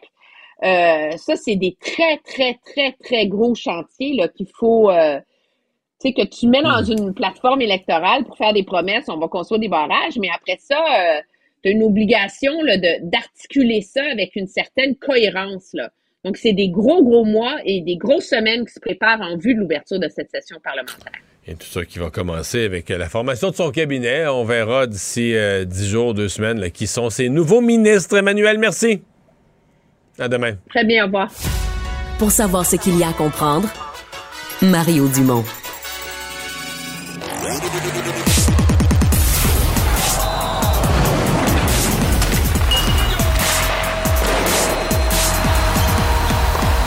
Jean-François Barry, un chroniqueur pas comme les autres.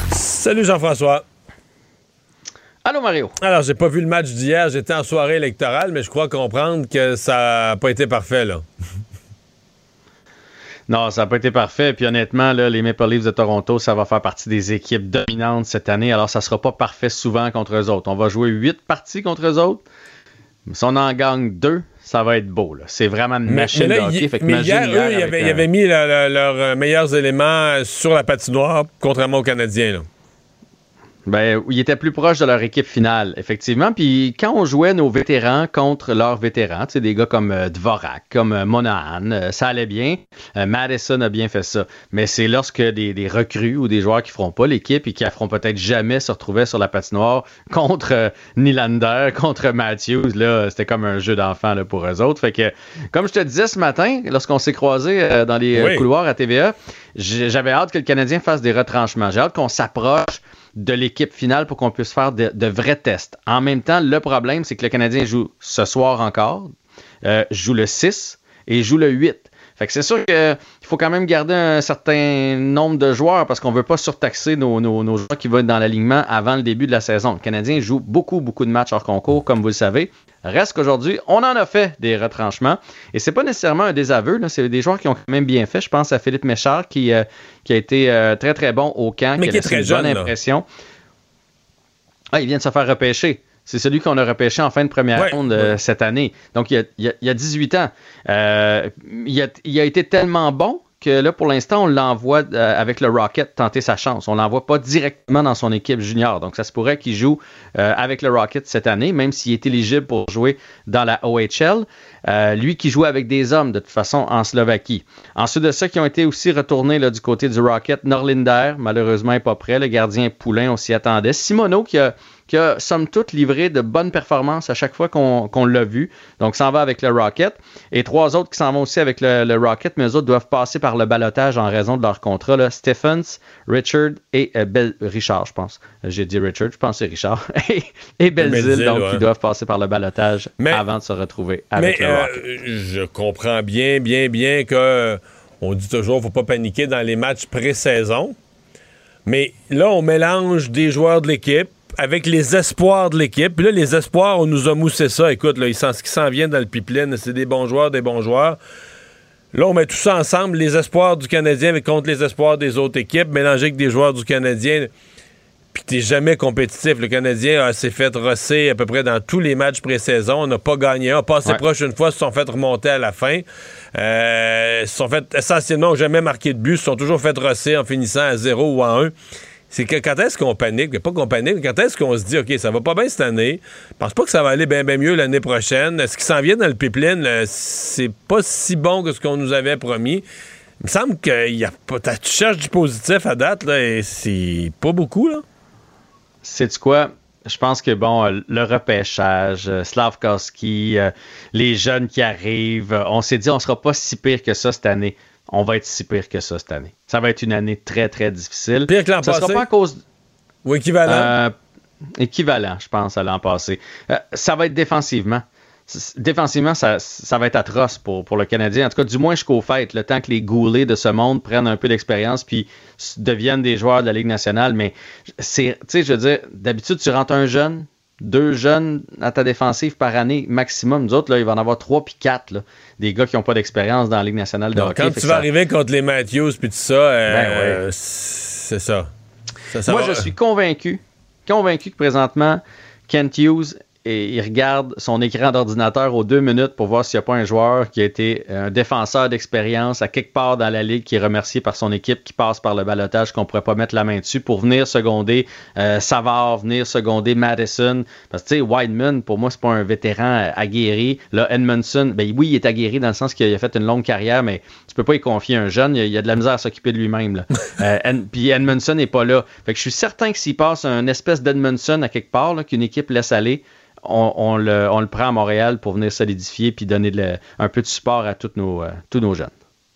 Bon, et ce soir, il rejoue? Ce soir, il joue contre les sénateurs et là, le trio que tout le monde veut voir va être en, euh, dans, dans l'uniforme du Canadien, dans l'alignement. Donc, Caulfield, Suzuki, qui joue son premier match avec Uri Slavkowski.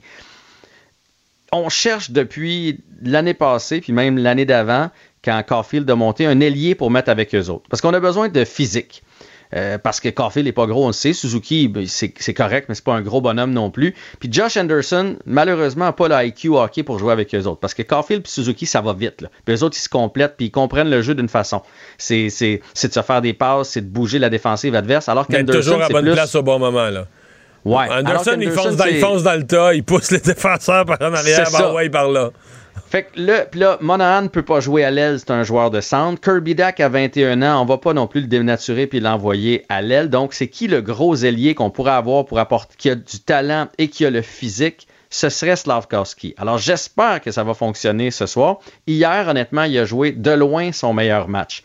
Mais ça m'a permis hier de voir à quel point on aurait des problèmes parce qu'on a trop d'attaquants pareils. Hoffman, Drouin, Dadonoff, c'est tous des gars. Euh, c'est pas fort fort en défensive. Là, fait que on peut pas y mettre deux sur une même ligne. Tu peux pas mettre euh, Drouin pas des euh, champions du avec repli, là. Non. Fait que ça, il va se casser la tête, notre euh, pauvre Martin Saint-Louis, pour faire des trios. Fait que ça va être à surveiller ce trio-là ce soir. Et sinon, euh, est encore dans l'uniforme en défensive ce soir. Lui, il est vraiment en test, là, c'est fou. Et on va surveiller aussi le jeune Jordan Harris contre des sénateurs qui vont être eux autres aussi à 90% de leur alignement de saison. Là. ça pourrait encore mal aller. ben oui, parce qu'ils ont du talent, les sénateurs. On le sait. Exact. On va surveiller ça ce soir. Merci Jean-François. À demain. On s'en reparle demain. La Banque Q est reconnue pour faire valoir vos avoirs sans vous les prendre. Mais quand vous pensez à votre premier compte bancaire, tu sais, dans le temps à l'école, vous faisiez vos dépôts avec vos scènes dans la petite enveloppe. Hmm, c'était bien beau. Mais avec le temps, ce vieux compte-là vous a coûté des milliers de dollars en frais, puis vous ne faites pas une scène d'intérêt. Avec la banque Q, vous obtenez des intérêts élevés et aucun frais sur vos services bancaires courants. Autrement dit, ça fait pas mal plus de scènes dans votre enveloppe, ça. Banque Q, faites valoir vos avoirs. Visitez banqueq.ca pour en savoir plus. Pendant que votre attention est centrée sur vos urgences du matin, vos réunions d'affaires du midi, votre retour à la maison ou votre emploi du soir, celle de Desjardins Entreprises est centrée sur plus de 400 000 entreprises à toute heure du jour. Grâce à notre connaissance des secteurs d'activité et à notre accompagnement spécialisé, nous aidons les entrepreneurs à relever chaque défi pour qu'ils puissent rester centrés sur ce qui compte, le développement de leur entreprise.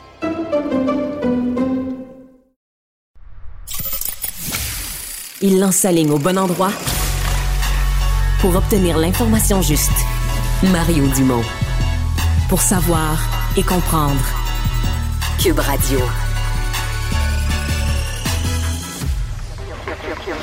Cube Radio. En direct à LCN. Avec nous, nos collègues Mario Dumont et Emmanuel Latraverse, qui ont encore de l'énergie. Vous êtes incroyables. Bonsoir à vous deux. Première observation assez frappante au lendemain du scrutin. Là. Euh, un, Québec cassé en deux. Hein. Le gouvernement caquiste qui se retrouve avec deux élus dans la métropole, à l'est de, l'île de Montréal, et 88 hors Montréal, sur une possibilité de 97 euh, comtés. Donc, la, la CAQ qui n'arrive pas à percer ce, ce mur-là, Emmanuel. On le voit sur la carte. Là. Non, c'est très clair, mais pour ça, je pense que M. Legault n'a que lui-même à blâmer. Là. Euh, la réalité, c'est que c'est vrai, puis quand on prend en termes de vote, là, des fois, c'est peut-être plus représentatif. Euh, la CAQ a eu 18 des intentions de vote sur l'île de Montréal, donc c'est moins qu'un électeur sur cinq sur l'île de Montréal. Mais la réalité, c'est que M. Legault, euh, avec ses, ses, ses, propos et la façon dont il a abordé le dossier de l'immigration, euh, a realimenté toute la méfiance, si on veut, de l'électorat montréalais face euh, au nationalisme de la CAQ pour une raison très simple, c'est que les électeurs montréalais, euh, francophones aussi, vivent avec l'immigration à mhm. tous les jours. Donc, euh, est-ce qu'ils sont prêts à endosser un parti qu'il a décrit comme une menace, endosser euh, un parti qu'il a décrit comme suicidaire pour la nation? Et je pense surtout qu'au-delà de l'effet de rejet sur l'option de la CAQ, l'impact que ça a eu, mm. c'est que ça a renchaussé les appuis du Parti libéral qui s'était effrité. En même temps, Mario, il y a eu ces, ces, propos pendant la campagne et hier soir, hein, un discours très, très rassembleur. Et puis là, tout à coup, euh, non, on, on, efface tout là, sur, sur la table de dessin. C'est assez particulier. Ben, on n'efface pas tout dans un discours, mais c'était quand même le bon discours hier soir. là. Il fallait le faire. Ouais. Euh, je dis pas qu'il efface tout, mais c'est un, un- un pas vers, euh, disons, euh, espérons-le, une époque nouvelle. Ceci étant dit, pour ce qui est de la présence de la, de la CAQ à Montréal, il faudra, faudra un jour commencer. Je sais que les gens de Montréal aiment bien parler du mystère Québec, qui n'a pas vraiment toujours existé, mais il y a un vrai mystère Montréal. Que les, les Montréalais votent pour deux partis qui existent presque pas ailleurs. là. Québec solidaire, le Parti libéral existe presque un peu en Outaouais, mais sinon, dans les autres régions, le Parti libéral, ça fait 2, 3, 4% Personne ne vote pour ça à l'extérieur de Montréal. Québec solidaire, euh, bon, un peu à Sherbrooke, il y en avait à Rouen-Noranda, ils ont perdu. euh, deux comtés à Québec, mais essentiellement, les deux partis qui dominent Montréal, Québec solidaire et le Parti libéral. Ouais. Tu sais, le reste du Québec a voté. Le reste du Québec s'est séparé entre la CAQ, après ça, le PQ, les conservateurs. Et les Montréalais votent pour deux partis là, qui sont très, très, très peu présents dans le reste du Québec. Donc, c'est, c'est ça aussi. C'est un mystère Montréal. C'est une ville Mhm. qui est complètement ailleurs là, euh, que, le, que le reste du, du Québec. Ouais. Bon, ceci dit, Ouais. faut pas euh, dire, euh, il y a quand même deux députés de la CAQ et un péquiste à Montréal. C'est la, la région administrative de Montréal est la seule qui a les quatre partis sur, le, sur son territoire, là, quand même. Hum, enfin, une société distincte montréalaise. C'est Ouais. assez spécial. Euh, bon, il y a- il y a, d'autres négociations euh, à venir, là, PQ, QS et conservateurs qui n'ont pas 20% du vote et euh, 12 députés. Donc, techniquement, là, pas de, de- de statut de, de- de groupe parlementaire. là. Ça, ça va négocier serré, Emmanuel. On sait qu'il y a eu des, gens- des ententes dans le passé, là, mais... Oui, mais à partir du moment où il y a eu une entente en 2018, parce que ni QS à l'époque, ni euh, le PQ n'avaient le, le nécessaire, c'est clair que M. Legault va euh, être ouvert à négocier. D'ailleurs, il l'a dit lui-même, ajoutant qu'il veut une réforme parlementaire, etc. La réalité, c'est que M. Legault lui-même est conscient du risque que ça pose. Si euh, n'y a pas une opposition... euh, forte ou organisée là, devant lui. Là. Et euh, c'est une façon aussi pour lui de repousser le débat sur le mode de scrutin, qu'il ne veut pas rouvrir, en étant plus conciliant sur le front parlementaire. Le, le nœud là-dedans, ça va être le Parti libéral du Québec. Parce que le Parti libéral du Québec se réconforte en clamant qu'elle est l'opposition officielle. Dans les faits, elle est l'opposition de quelques francophones à Montréal, des anglophones et des allophones. Alors, c'est vrai que ça va prendre une voie organisée pour les francophones, la majorité francophone des régions à l'Assemblée nationale, et c'est autour de ça que ça va se faire. Mhm. Mais Mario, c'est Legault qui a annoncé qu'il voulait collaborer. Est-ce qu'il sera bon prince? Ben, il y a toujours un peu de ça au début, mais tu sais, collaborer. euh, oui, oui, il faut, faut que les partis travaillent ensemble. Sur certains dossiers, c'est c'est possible. Mm. faut pas s'illusionner non plus. Monsieur Legault ne pourra pas présenter des projets qui vont satisfaire euh, Gabriel Nadeau-Dubois à gauche puis Éric Duhem à droite comme par magie non plus. Là.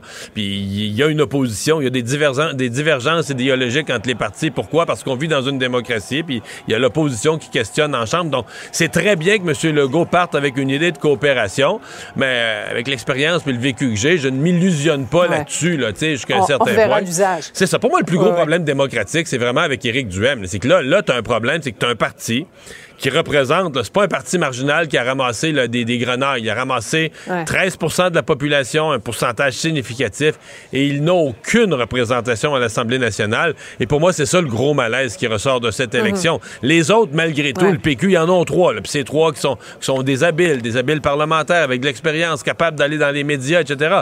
Éric Duhem, lui, n'a personne au Parlement, aucun représentant. Ouais. Éric Duhem qui a, qui a presque lancé euh, à la prochaine fois, là, comme, comme Ouais. René Lévesque à l'époque. Euh, Monsieur Legault disait que le, le débat sur notre mode de scrutin uninominal à un tour n'intéressait qu'une minorité d'intellectuels. Retour sur une vieille déclaration de Monsieur Legault, 2018. Pour moi, on n'est plus à l'étape des débats. Euh, on est à l'étape de l'action. Je pense que le système actuel euh, nous a bien servi, mais il montre de plus en plus ses limites. Les citoyens euh, sentent que leur vote compte de moins en moins. Le statu quo vient nourrir le cynisme au Québec. Hmm. Il assume pleinement hein, qu'il a fait un 180 degrés là-dessus aujourd'hui. Ouais, aujourd'hui, ouais. il est même allé jusqu'à dire qu'il a promis de ne pas l'ouvrir. C'est pour ça qu'il Uh-huh. ne veut pas de réforme du mode du scrutin. Moi, je pense qu'il va. C'est sûr qu'il va être là, ce débat, mais tant qu'à l'avoir, il faut l'avoir de manière intelligente. Quand on parle de réforme du mode de scrutin, c'est comme si M. Legault avait gagné par défaut, qu'il avait gagné parce que l'opposition était divisée. Sophie, je suis allée regarder les chiffres. La réalité, là, c'est que même avec une forme de proportionnel, M. Legault, il aurait eu sa majorité. là. Ouais. On s'entend, il y a 67 des députés qui ont gagné avec plus de 45% des voix. Là. Le problème, c'est pas que M. Legault est élu par défaut. Le problème, c'est que les partis d'opposition sont devenus des partis de niche. Un indépendantiste, un gauchiste, un à droite, puis un qui défend les minorités anglophones et allophones. C'est ça le problème, c'est que ces partis-là sont pas capables d'élargir leurs appuis à l'échelle Ouais, du Québec. ouais. Rapidement, euh, Mario, en tout cas, il y a, il y a beaucoup, beaucoup d'intellectuels au Québec, soudainement, aujourd'hui. hein. Oui, mais tout le monde parle de ça aujourd'hui, mais là, je veux dire, on, on va se parler franchement. là. Le, le premier ministre l'a redit aujourd'hui, il n'est pas intéressé par ça. De toute façon, le système actuel, l'avantage, il ne veut pas y toucher. Et sincèrement, l'opposition officielle non plus. Les libéraux ont été très avantagés hier par le mode de scrutin. Euh, ont maintenu En l'opposition officielle avec un faible taux de vote. Alors, quand le gouvernement et l'opposition officielle ne veulent pas d'une chose, ceux qui pensent que ça va se faire dans le prochain mandat, je vous souhaite la meilleure des chances. Ouais.